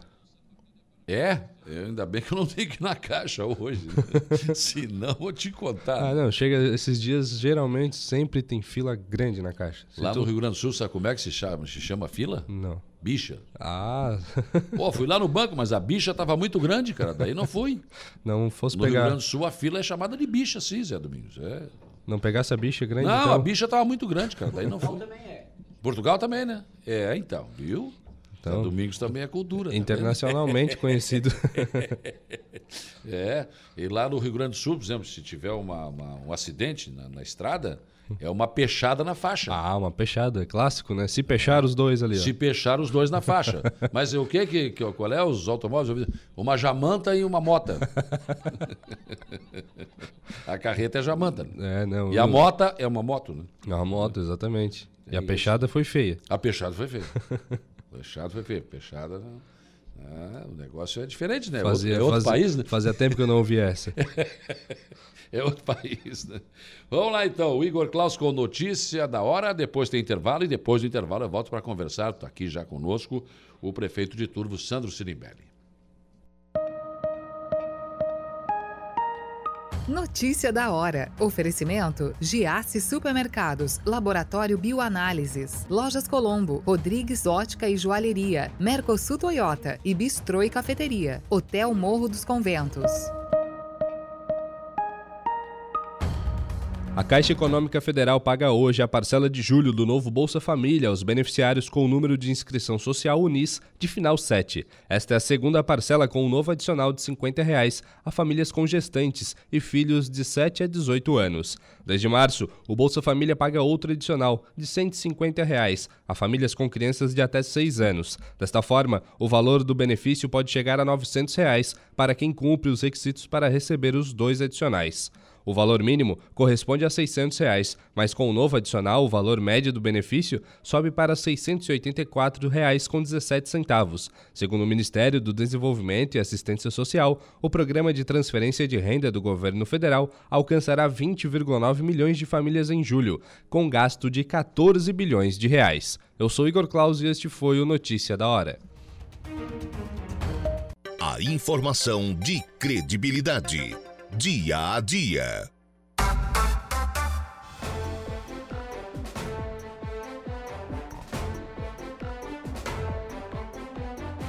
Nove horas e 22 minutos, 9 e 22, 19 graus a temperatura. Bom dia aqui para Ivonete Cruz, né, que está aqui conosco, eh, nos acompanhando aqui via facebook.com barra rádio Araranguá. E os nossos ouvintes que participam também pelo YouTube, ao vivo, né, podem nos assistir até na sua televisão. Estou recebendo aqui, com muita satisfação, o prefeito de Turvo, Sandro Ciribelli. Bom dia, prefeito. Bom dia, Saulo. Bom dia a toda a tua audiência. Vamos falar um pouco de festa, que é bom também, né? Opa, Faz parte, né? Faz parte. Agora, sexta-feira, o nosso programa é ao vivo da festa do Colono aqui de Maracajá, mas em agosto tem a festa do Colono de Turvo, que essa aqui também é outra espetacular. né? De 10 a 13, Saulo, nós estamos esperando toda a região aí com muita gastronomia, com muita festa. Nós, há dois anos atrás, não tivemos né, a É. festa do colono pela pandemia, então acho que agora está na hora de nós celebrar a vida e vai ser bem na- na- no final de semana, o Dia dos Pais. Então- eu acho que nós temos muita coisa para comemorar. Vamos lá assistir Mato Grosso e Matias, Marcos Belucci, eh, Chiquito e Bordaneio, tem Das Aranha. Quer dizer, nós teremos uma festa com muita gastronomia, com muita diversão, com arrancada de tratores. né? vai ser uma festa muito interessante. Melhor, prefeito. De grátis, né? Como diz o povo. né? E de 0800. De graça. Tudo Marcos e graça. É. Showzaço. Mato Grosso e Matias assistia ali no, no, no Master Hall, né? Vai trazer muito público, a gente também tem para a juventude, né? A gente vai trazer. nossas, né? É, Overdrive Du também vai estar, uma dupla Uhum. muito interessante de Porto Alegre, estará animando o esquento do Mato Grosso e Matias, vai ser uma festa interessante. E aí, balonismo, atrações culturais, praça de alimentação, trilhas de bar... Nossa, mas tem coisa, hein? Essa festa é de 1971, faz 52 anos que ela Nossa. Existe. Ah, já deve ter lá ido na nossa festa. Imagina. Nós temos lá uma área Só muito é ruim lá boa. aquela polenta, é muito ruim. A Fortai também é muito ruim. né? É, é muito ruim porque a gente come demais. Come demais e engorda, né? Mas e, e o, nosso, no- o nosso parque é um parque muito bem, é, muito grande. A gente vai ter espaço para expor toda a parte de tecnologia. Nós estamos tendo um momento de muita tecnologia no agronegócio. Sim. Tá? A gente vai estar lá os expositores trazendo, inclusive drones gigantes, drones que fazem leitura de solo, que fazem semeadura, que fazem eh, que hoje já estão colocando, inclusive eh, adubo, ureia, Sim. né? No Inclusive o veneno para controle de pragas Veneno também, né? Com drone, então, né? então é, um, é, um, é um momento de lazer, eu digo isso para ti. Uma, uma festa, de- essa festa ela foi criada em 71 com o motivo de a gente comemorar a safra, reunir o agricultor Hum. e ela vem se estendendo e cada edição ela é maior. Né? Turvo é uma cidade bem localizada, né? geograficamente ela está bem no miolo do, do, do vale e, e as pessoas têm ido bastante à festa lá. E nós temos também que agradecer aqui a Apitur, né, Saulo, que a Apitur ela tem vida própria, é uma instituição com CNPJ independente, né, que é uma associação de, de pilotos que estarão também, um belíssimo atrativo, no dia que começa no sábado de tarde e, e vai se estende à noite, no domingo o dia inteiro também se estende à noite. E aqui fica a nossa gratidão ao presidente Álvaro Simão, que, que tem trabalhado muito forte. Que é a arrancada nós de tratores, né? É, a 17 festa, é, a 17 arrancada de tratores. E nós estamos na 25ª edição da Festa do Colono, Uhum. né? onde nós teremos bastante atrativos e queremos aqui convidar toda a nossa região para que vão lá, vão lá, vão lá, vão lá curtir, celebrar a vida, como eu falei antes, porque nós precisamos aproveitar um pouco mais. O tempo está passando, né, Saulo? É... E nós precisamos é, aproveitar os nossos finais eu de semana. Estava lembrando de umas festas. coisas aqui com o Zé Domingos ainda há pouco, do tempo do Lampião, rapaz. Meu Deus, mas eu estou velho, não. Essa geração nem sabe o que é isso, né, Não, não, não sabe, rapaz? Não. É, eu peguei o tempo do Lampião, rapaz. Eu gostava quando a mãe me mandava limpar aquele negócio por dentro, ficava preto. Rapaz, que louco. Não, eu sou um pouquinho depois do Lampião. não, eu sou do Lampião aí. Não pegasse o Lampião, então? É. Tá bom, tá bom. Bom, prefeito, o, o, uma coisa que, que também a gente tem que enaltecer, que Turvo tem um belíssimo parque, né? Espetacular, uma área coberta grande também. E uma área aberta, não coberta, mas também espetacular. Olha, eu, eu, eu, eu corro o risco aqui de dizer que a nossa, a nossa área é uma área privilegiada, até porque alguns dias atrás foram, foi feito o nosso centro de eventos. Né? Nós temos anexo ao parque, na parte de uhum. trás, um centro de eventos lá Isso. que tem espaço para muitas pessoas. E lá é onde nós vamos fazer neste final de semana, agora dia 28, fica aqui já o convite. Nós teremos o um encontro de corais, né? teremos 11 corais nos, nessa sexta-noite, lá no centro de eventos, hum. onde nós vamos cantar. Todo mundo, todo, toda a região vem, a Unesc vem, Forquilinha vem, uh, o pessoal de Caravaggio, é, Peregrinos da Montanha também vem. Então, a, aquele parque é um parque muito bem centralizado, grande, né? A culinária lá, toda, todas os, a, a, a, as, as, as, empresas que, que vão estar lá, é, eles vão estar muito bem, muito bem servidos com espaço físico. Com certeza. Ser prefeito, como é que é ser prefeito, Santos Schirembelli? Porque, claro, você tem vontade muitas vezes, né? É. Aconteceu assim, participou, enfim. Mas depois que senta na cadeira, era aquilo que você achava que era? Não, não é. Não é? Não, não é. Ser prefeito, eu digo para ti assim, é uma, é uma dedicação, é uma experiência de vida sensacional. E quando eu entrei lá, eu esperava uma outra coisa, porque eu venho da iniciativa privada, Saulo. É. E na iniciativa, iniciativa privada a gente tem mais velocidade. É.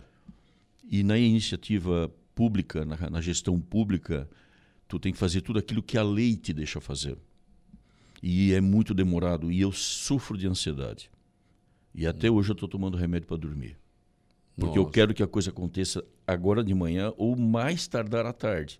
Ah, que a gente não. faz assim na iniciativa privada. Sim, lógico, tem que ter e resultado. Lá, né? Não é o teu tempo. Lá é o tempo da lei, é o tempo do processo. Parece é que é feito para não dar certo, o senhor tem essa impressão? Por isso que todo cidadão, né, ele tem aquele conceito, é coisa pública, né, é prefeitura. Parece uma prefeitura isso aí, quando demora. Pois é, mas Hã? não é culpa do prefeito. E, é e eu, tenho, do... eu tenho em silêncio, Saulo, tentando colocar a minha velocidade lá dentro com reforma administrativa. Uhum. Tá? Eu posso te dizer hoje que eu tenho um quadro de colaboradores desde secretariado muito bom, muito bom, selecionados. O partido me deu essa autonomia. É, cada um, cada nós temos oito pastas, as oito pastas são pessoas de inteira confiança, dedicadas a servir. É, mas ser prefeito hoje é uma dedicação total. Eu larguei completamente meus negócios. Eu tenho uhum. fábrica de imóveis, tenho comércio. E está lá na mão de colaboradores meus, né? Uhum. Mas ser prefeito é muito difícil. Um dia eu estava conversando com um colega de infância. Ele disse para mim o seguinte: que vai chegar um momento que ninguém mais vai querer. É, é verdade. É, porque tu entra, tu entra com um objetivo de ser austero com a coisa é. pública, né? A gente vem de uma formação familiar de muita seriedade, onde a gente quer, quer, quer colocar dentro da coisa pública a, seriedade, e a, a, o moral, né, os bons costumes, o servir. Né? E, e aí a gente vê muitas vezes as pessoas quando saem de uma, de uma prefeitura doentes. Né? Eu estava conversando outro dia com o prefeito Betinho da Timba do Sul, que ele foi à reeleição. Ele teve que fazer algumas cirurgias já, doente, desanimado, cansado. Uhum. Mas alguém tem que fazer. O Éder Matos colocou o Ponte Safena aí, umas é. cinco agora, né? O vice, o Éder Matos é, também. É, é isso aí. É, é. Mas alguém tem que fazer. Né? Hum. Alguém tem que ser. E a gente torce para que. E, e, aí, Solo, eu quero falar de Turvo no seguinte sentido: nós estamos tendo uma safra boa de prefeitos do nosso município. Né? Nós vimos lá de Ari, Brina, Carlesse, hum. Zile. Então a gente, a gente, a gente são empresários. Mas começa pelo Zile não quis a reeleição. Por que será? E tu vai, Por não? que será? Não, eu não estou planejando para isso, não. Eu estou trabalhando assim, eu falei muito numa reunião que eu tive com o secretário semana passada, eu estou fazendo de tudo para que a gente saia com uma boa avaliação. Né? Eu estava dizendo antes ali, conversando, que eu tenho um pai de 86 anos, Sim.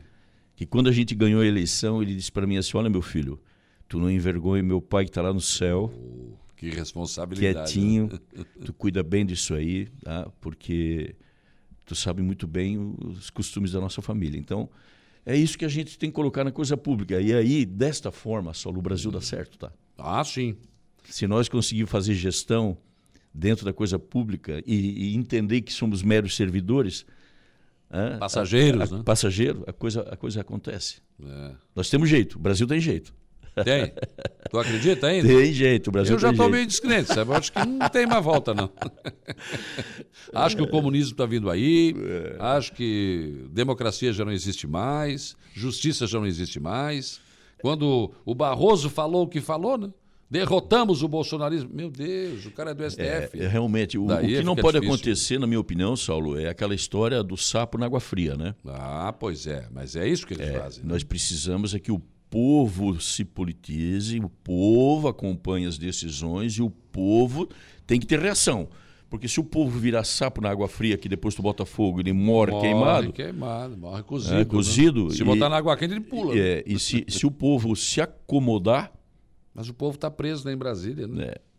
Esse é o problema, né? Contra a força não há resistência. É, isso que eu estou dizendo. É, que- é isso que eu- por isso que eu estou meio descrente do Brasil, sabe? Contra a força há resistência. Bom, mas apesar de, disso, né, dessa Uhum. tua visão, você conseguiu fazer obras importantes. Né? Nós temos agora um programa chamado Cresce Turvo, é, investimento para as pessoas. Nós começamos a inaugurar, já inauguramos uma praça numa região mais vulnerável que nós temos na nossa cidade, em São Brás. A gente entregou também um refeitório naquela comunidade para as crianças, tudo com mobília nova. Inauguramos um- uma estrada aí de 1.600 metros, um investimento de 2 milhões de reais ali na comunidade de Jundiá. E nós temos até final do ano em torno de 10 milhões de reais de obras para entregar no programa Cresce Turvo. Sim. É uma pena, Saulo, que o nosso estado, o governador ainda não startou as emendas, as emendas especiais. Eu tenho conversado com todos os prefeitos aqui da MESC, está todo mundo de barba de molho.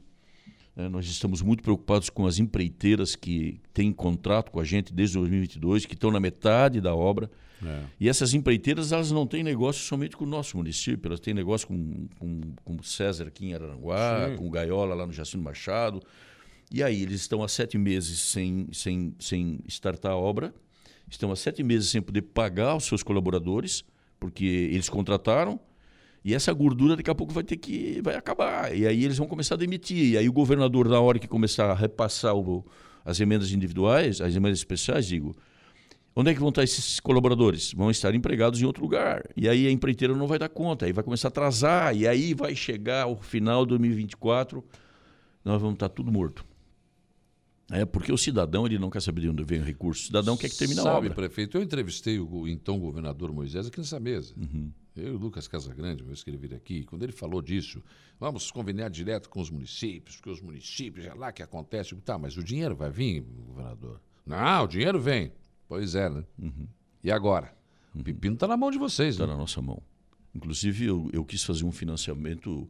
O Finisa liberou 10 milhões de reais para o município de Turvo, exatamente porque eu estou preocupado com isso. Eu preciso terminar obras que eu revirei a estrada na frente da casa do cara, que eu botei drenagem para fazer a parte da, da- da- do asfalto, e aí o- a emenda individual não vem, a emenda especial não vem. E aí eu tinha pensado em fazer o seguinte: ó, eu vou terminar essa obra. O governo do estado, depois que fica o dinheiro para ele. Né? mas infelizmente os vereadores não entenderam desta forma, né? Eles não, a maioria não entendeu de que nós precisamos terminar essas obras. E agora eu estou à mercê do seu Jorginho Melo. né? eu acredito que ele será um grande governador, mas ele, ele está atrasando no mínimo um ano, Ah, sim. porque até tu startar, já nós estamos no mês de agosto, pô. Hã? A hora que ele Ah, começar a passar as emendas, que nós vamos começar a chamar as empreiteiras para voltar, já vai ter reequilíbrio da obra. Ah, sim. Quem é que vai pa- pagar o reequilíbrio? Recurso O próprio. Prefeito. Prefeito.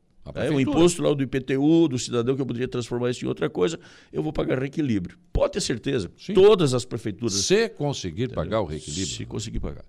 Então, é, se, se isso fosse um pouco mais rápido, nós temos 8 milhões de reais também para receber do governo federal, de emenda de bancada. também está lá. A gente tem todo dia, todo dia entrando em contato com os deputados, com os assessores, com o Ministério. né? estivemos lá há pouco tempo lá no, no- no Ministério do Desenvolvimento Regional para liberar 8 milhões de reais. Não vai, rapaz, não vai, não sai. Então isso tudo atrasa né, o nosso planejamento. Ninguém esperava que ia acontecer isso. né? É, é, é, é bem, bem complicado isso. né? É uma situação que a gente fica olhando, mas ele primeiro está conversando com todos os prefeitos, né? E parece que está terminando agora, por esses dias aí. Mas demorando muito, né? Parece, eu não sei se não é, não é proposital, né? Quem sabe o Caixa. senhor vai para o PL? Convite já houve mais de uma vez. Não, mas nós temos compromisso com o nosso partido lá em, no nosso município. Pois é, o problema. Bom dia, gostaria de saber do prefeito quando vão asfaltar a Vila Progresso até a Vila São José. Então, uh, ouvinte, é, é exatamente esse assunto que nós estamos tratando agora, né? A parte, toda a parte de terraplanagem e drenagem já está pronta e eu preciso agora de um repasse do governo do estado para que o governo do estado nos, eh, nos repasse o dinheiro para comprar o asfalto no Sinfra, que nós temos um consórcio intermunicipal em Turvo, e aí a gente termina de fazer toda a parte da capa asfáltica. Mas sou obrigado a aguardar o governo do estado, porque se eu botar dinheiro próprio ali agora, eu perco o dinheiro do estado. É, é, esse é o problema. E Esse aí é o o, problema. prefeito vai sofrendo desgaste. É. Eu, esses dias eu estava em outra É rádio. o dando- Luiz Ivalés de Prax. mandou Isso, eu estava, eu estava em outra rádio e já foi me questionado também. É aquela história que eu falei para ti, Saulo. É. Nós reviramos a estrada deles. Ah, deixa tudo revirado, não entendeu? vem o dinheiro, e aí a ele- para. E eles não querem saber se o dinheiro vem da prefeitura, do governo estadual, federal. Eles querem que termine. E aí eu fico, aonde eu vou, eu tenho que ficar dando explicação, entendeu? A gente entende, eu entendo também que toda troca de governo, quantos governos já passaram, a gente sabe disso. No início, pé no freio e tal. É. Só que está demorando demais para tirar o Mas, pé eu, do freio. mas, né? mas eu, tenho, eu tenho uma convicção assim, Saulo. ó. Quando eu entrei na prefeitura, todos aqueles compromissos de 2020 eu tive que saudar, meu.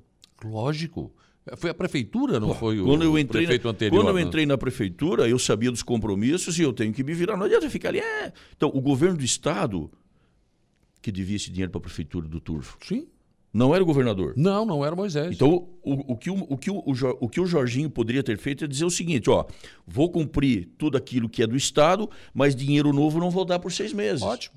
Tudo bem. Ó, aí eu ia entender. Lógico. Aí o César ia entender, o Gaiola ia entender, os outros prefeitos da- dos 15 municípios e do Estado inteiro ia entender. Mas nem novo e nem velho. Nem dinheiro novo e nem dinheiro velho. É. Aí todo o município parou. Os municípios pararam. Todo o Estado está parado com obras. Uhum. É, esse é um problema, uma agonia, na verdade. É, mas eu quero dizer para o cidadão lá de- da Vila São José que não é só a situação dele. Nós temos no São Felipe, que nós temos mais 780 metros lá também para fazer. hã? Nós temos que terminar São Peregrino, que tem lá mais uns 500 metros para terminar. Tudo esperando um novo repasse do governo do estado. Também um posto de saúde que estamos fazendo lá. hã? Infelizmente, nós temos que aguardar e ter um pouquinho mais de paciência. E é o, o tempo é o que o governador está pedindo, mas tempo é uma coisa que os prefeitos não têm. É claro, nós estamos Não atrasados. tem, não tem. Nós não queremos tem. terminar. O prefeito vai vir a esquadrilha da fumaça na festa do Turvo, esquecemos disso. hoje. O Eduardo está me lembrando aqui. É, nós temos hoje a visita da aeronáutica na parte da tarde lá no nosso município, onde eles vêm dar uma olhada no relevo, eles vêm dar uma olhada aonde nós queremos que faça o sobrevoo, né? E, e aí ele vai fazer o laudo até amanhã. Quinta-feira, na verdade, nós teremos então a resposta da aeronáutica, se vai dar ou não. Qual é, qual é o nosso intuito? Nosso intuito é, é fazer o esquenta, o esquenta da Festa do Colono, que na sexta-feira à tarde nós vamos fazer a inauguração do Museu do Trator, né? e com a Esquadrilha da Fumaça. Na verdade, nós queríamos levar a Esquadrilha da Fumaça para a Festa do Colono. Como este ano é um ano de 150 anos de Santos Dumont, eles estão com a agenda muito cheia, e exatamente no dia, entre o dia 10 e 13 eles já têm compromisso. Então nós estamos trabalhando para trazer dia 4, na inauguração do nosso museu. E eu tenho certeza que vai dar certo, não pode não dar certo. Em 93, a Esquadrilha da Fumaça já esteve em Turvo. Sim. É, eu me lembro que eu era jovem e até hoje eu tenho a lembrança daquele aquele voo que passava em cima da nossa cabeça, aquela Esquadrilha da Fumaça. Por isso que eu estou pedindo para que toda a parte de educação, as- os nossos colégios públicos e privados, eh, levem as crianças lá para ver esse voo da, da, da Esquadrilha da Fumaça e estou convidando também os, os outros municípios para se fazer presente. Beleza. Vai dar certo. Vai dar certo. 93. Pensar positivo que vai dar certo. Não, lógico. Tranquilo. É só ver o lugar, né? É. Mas vai ser lá, lá em cima, na, na- na- no Parque de Exposição, lugar aberto. Vai ser lá. Não tem problema. né? É, também acho que não. Não vai ter problema. Prefeito, muito obrigado pela sua isso. presença aqui, parabéns pelo trabalho que o senhor vem fazendo lá em Turvo. E, e essa festa, né? Pô, Chiquito e Bordonei, Marcos e Belucci, Mato Grosso e Matias, Overdrive, Das Aranha, meu Deus do céu. Só coisa boa e de graça, é, é muito bom. Né? Pode ter certeza que eu vou lá comer uma galinha Ah, com vamos polenta. estar te aguardando No lá. mínimo uma galinha com polenta é o que eu exijo, uma portaia. Saulo, fica aqui a nossa gratidão pelo espaço que a Rádio Araranguá está dando para a gente, né? De a gente vir aqui prestar contas, e essa é a obrigação do gestor público, prestar conta dos seus atos e também fazer o convite da nossa festa, que com muito carinho, né? Tanto a CCO quanto o pessoal da Aptur, tanto os clubes de serviço estão lá prontos e já esperando e se organizando para fazer toda a parte gastronômica da nossa festa. Então aguardamos todos lá com muito carinho, de braços abertos. Um bom dia a todos e muito obrigado. Olha aqui, ó. Um abraço para o Sandro, pessoa magnífica, meu conterrâneo, Francisco Liduino Moro, Chico. Grande abraço, obrigado. Tá vendo? Abraço, prefeito. Valeu, obrigado. Muito bem, são 9h41. Eu vou para o intervalo. Depois do intervalo tem informação de polícia com Jairo Silva e a transição para o estúdio 95. Guardem, já voltaremos.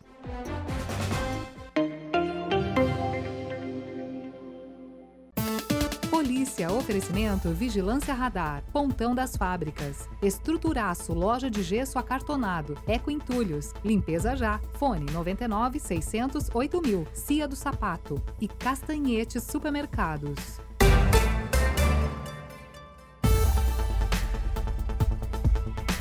Nove h cinco informação de polícia, Jairo Silva. Olha, pois Saulo, assaltantes invadem residência, rendem família e roubam um veículo em Criciúma. hein? Uma família passou por momentos de tensão e terror na noite de ontem, terça-feira, dia 25, por volta de 20 horas e 20 minutos, no bairro São Defende, na capital do Carvão. Homens armados invadiram a residência e roubaram um veículo Jeep Compass, ou Jeep Compass, né? E ainda tentaram levar um veículo Honda HRV, porém não conseguiram ligar o automóvel, não conseguiram dar partida. De acordo com a Polícia Militar, as vítimas relataram que foram surpreendidas pelos criminosos armados, sendo que eles invadiram a residência e anunciaram o roubo.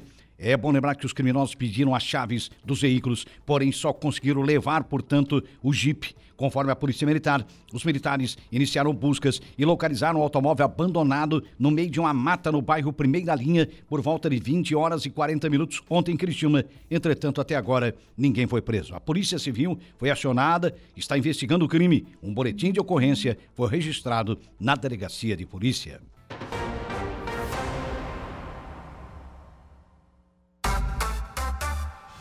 Nove h 59 bom dia, seu Lucas Casagrande. Bom dia, bom dia, Saulo. Bom dia a todos os ouvintes da Rádio Araranguá. que temos para hoje no estúdio? Conversar no programa de hoje, Saulo, com o advogado Diego Campos. Vamos falar sobre a regulamentação das apostas esportivas.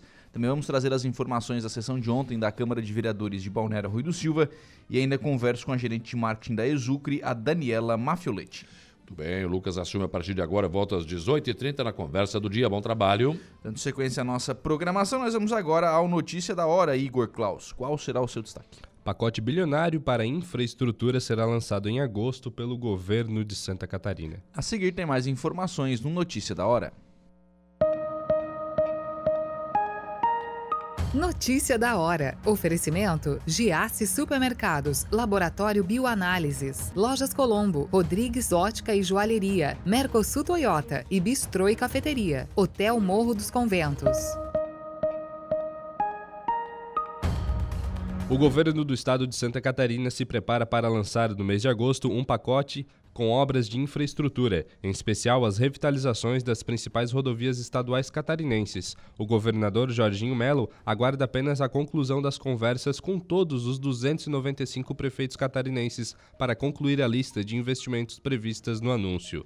A principal fonte dos recursos será um financiamento de 1,5 bilhões de reais, já aprovados pela Assembleia Legislativa. A princípio, estão mapeadas, com o apoio da Fiesc, da Polícia Militar Rodoviária e das prefeituras, 27 rodovias estaduais que precisam ser revitalizadas. O governador reforça também o compromisso de que as rodovias estaduais serão recuperadas sem concessão, ou seja, nenhum pedágio será instalado em rodovias estaduais catarinenses. A iniciativa está sendo construída pela Secretaria de Infraestrutura, com o apoio do secretário Jerry Comper, que aguarda apenas a conclusão das reuniões do programa Santa Catarina Levado a Sério mais perto de você para a definição da data final de lançamento. Eu sou Igor Claus e este foi o Notícia da Hora.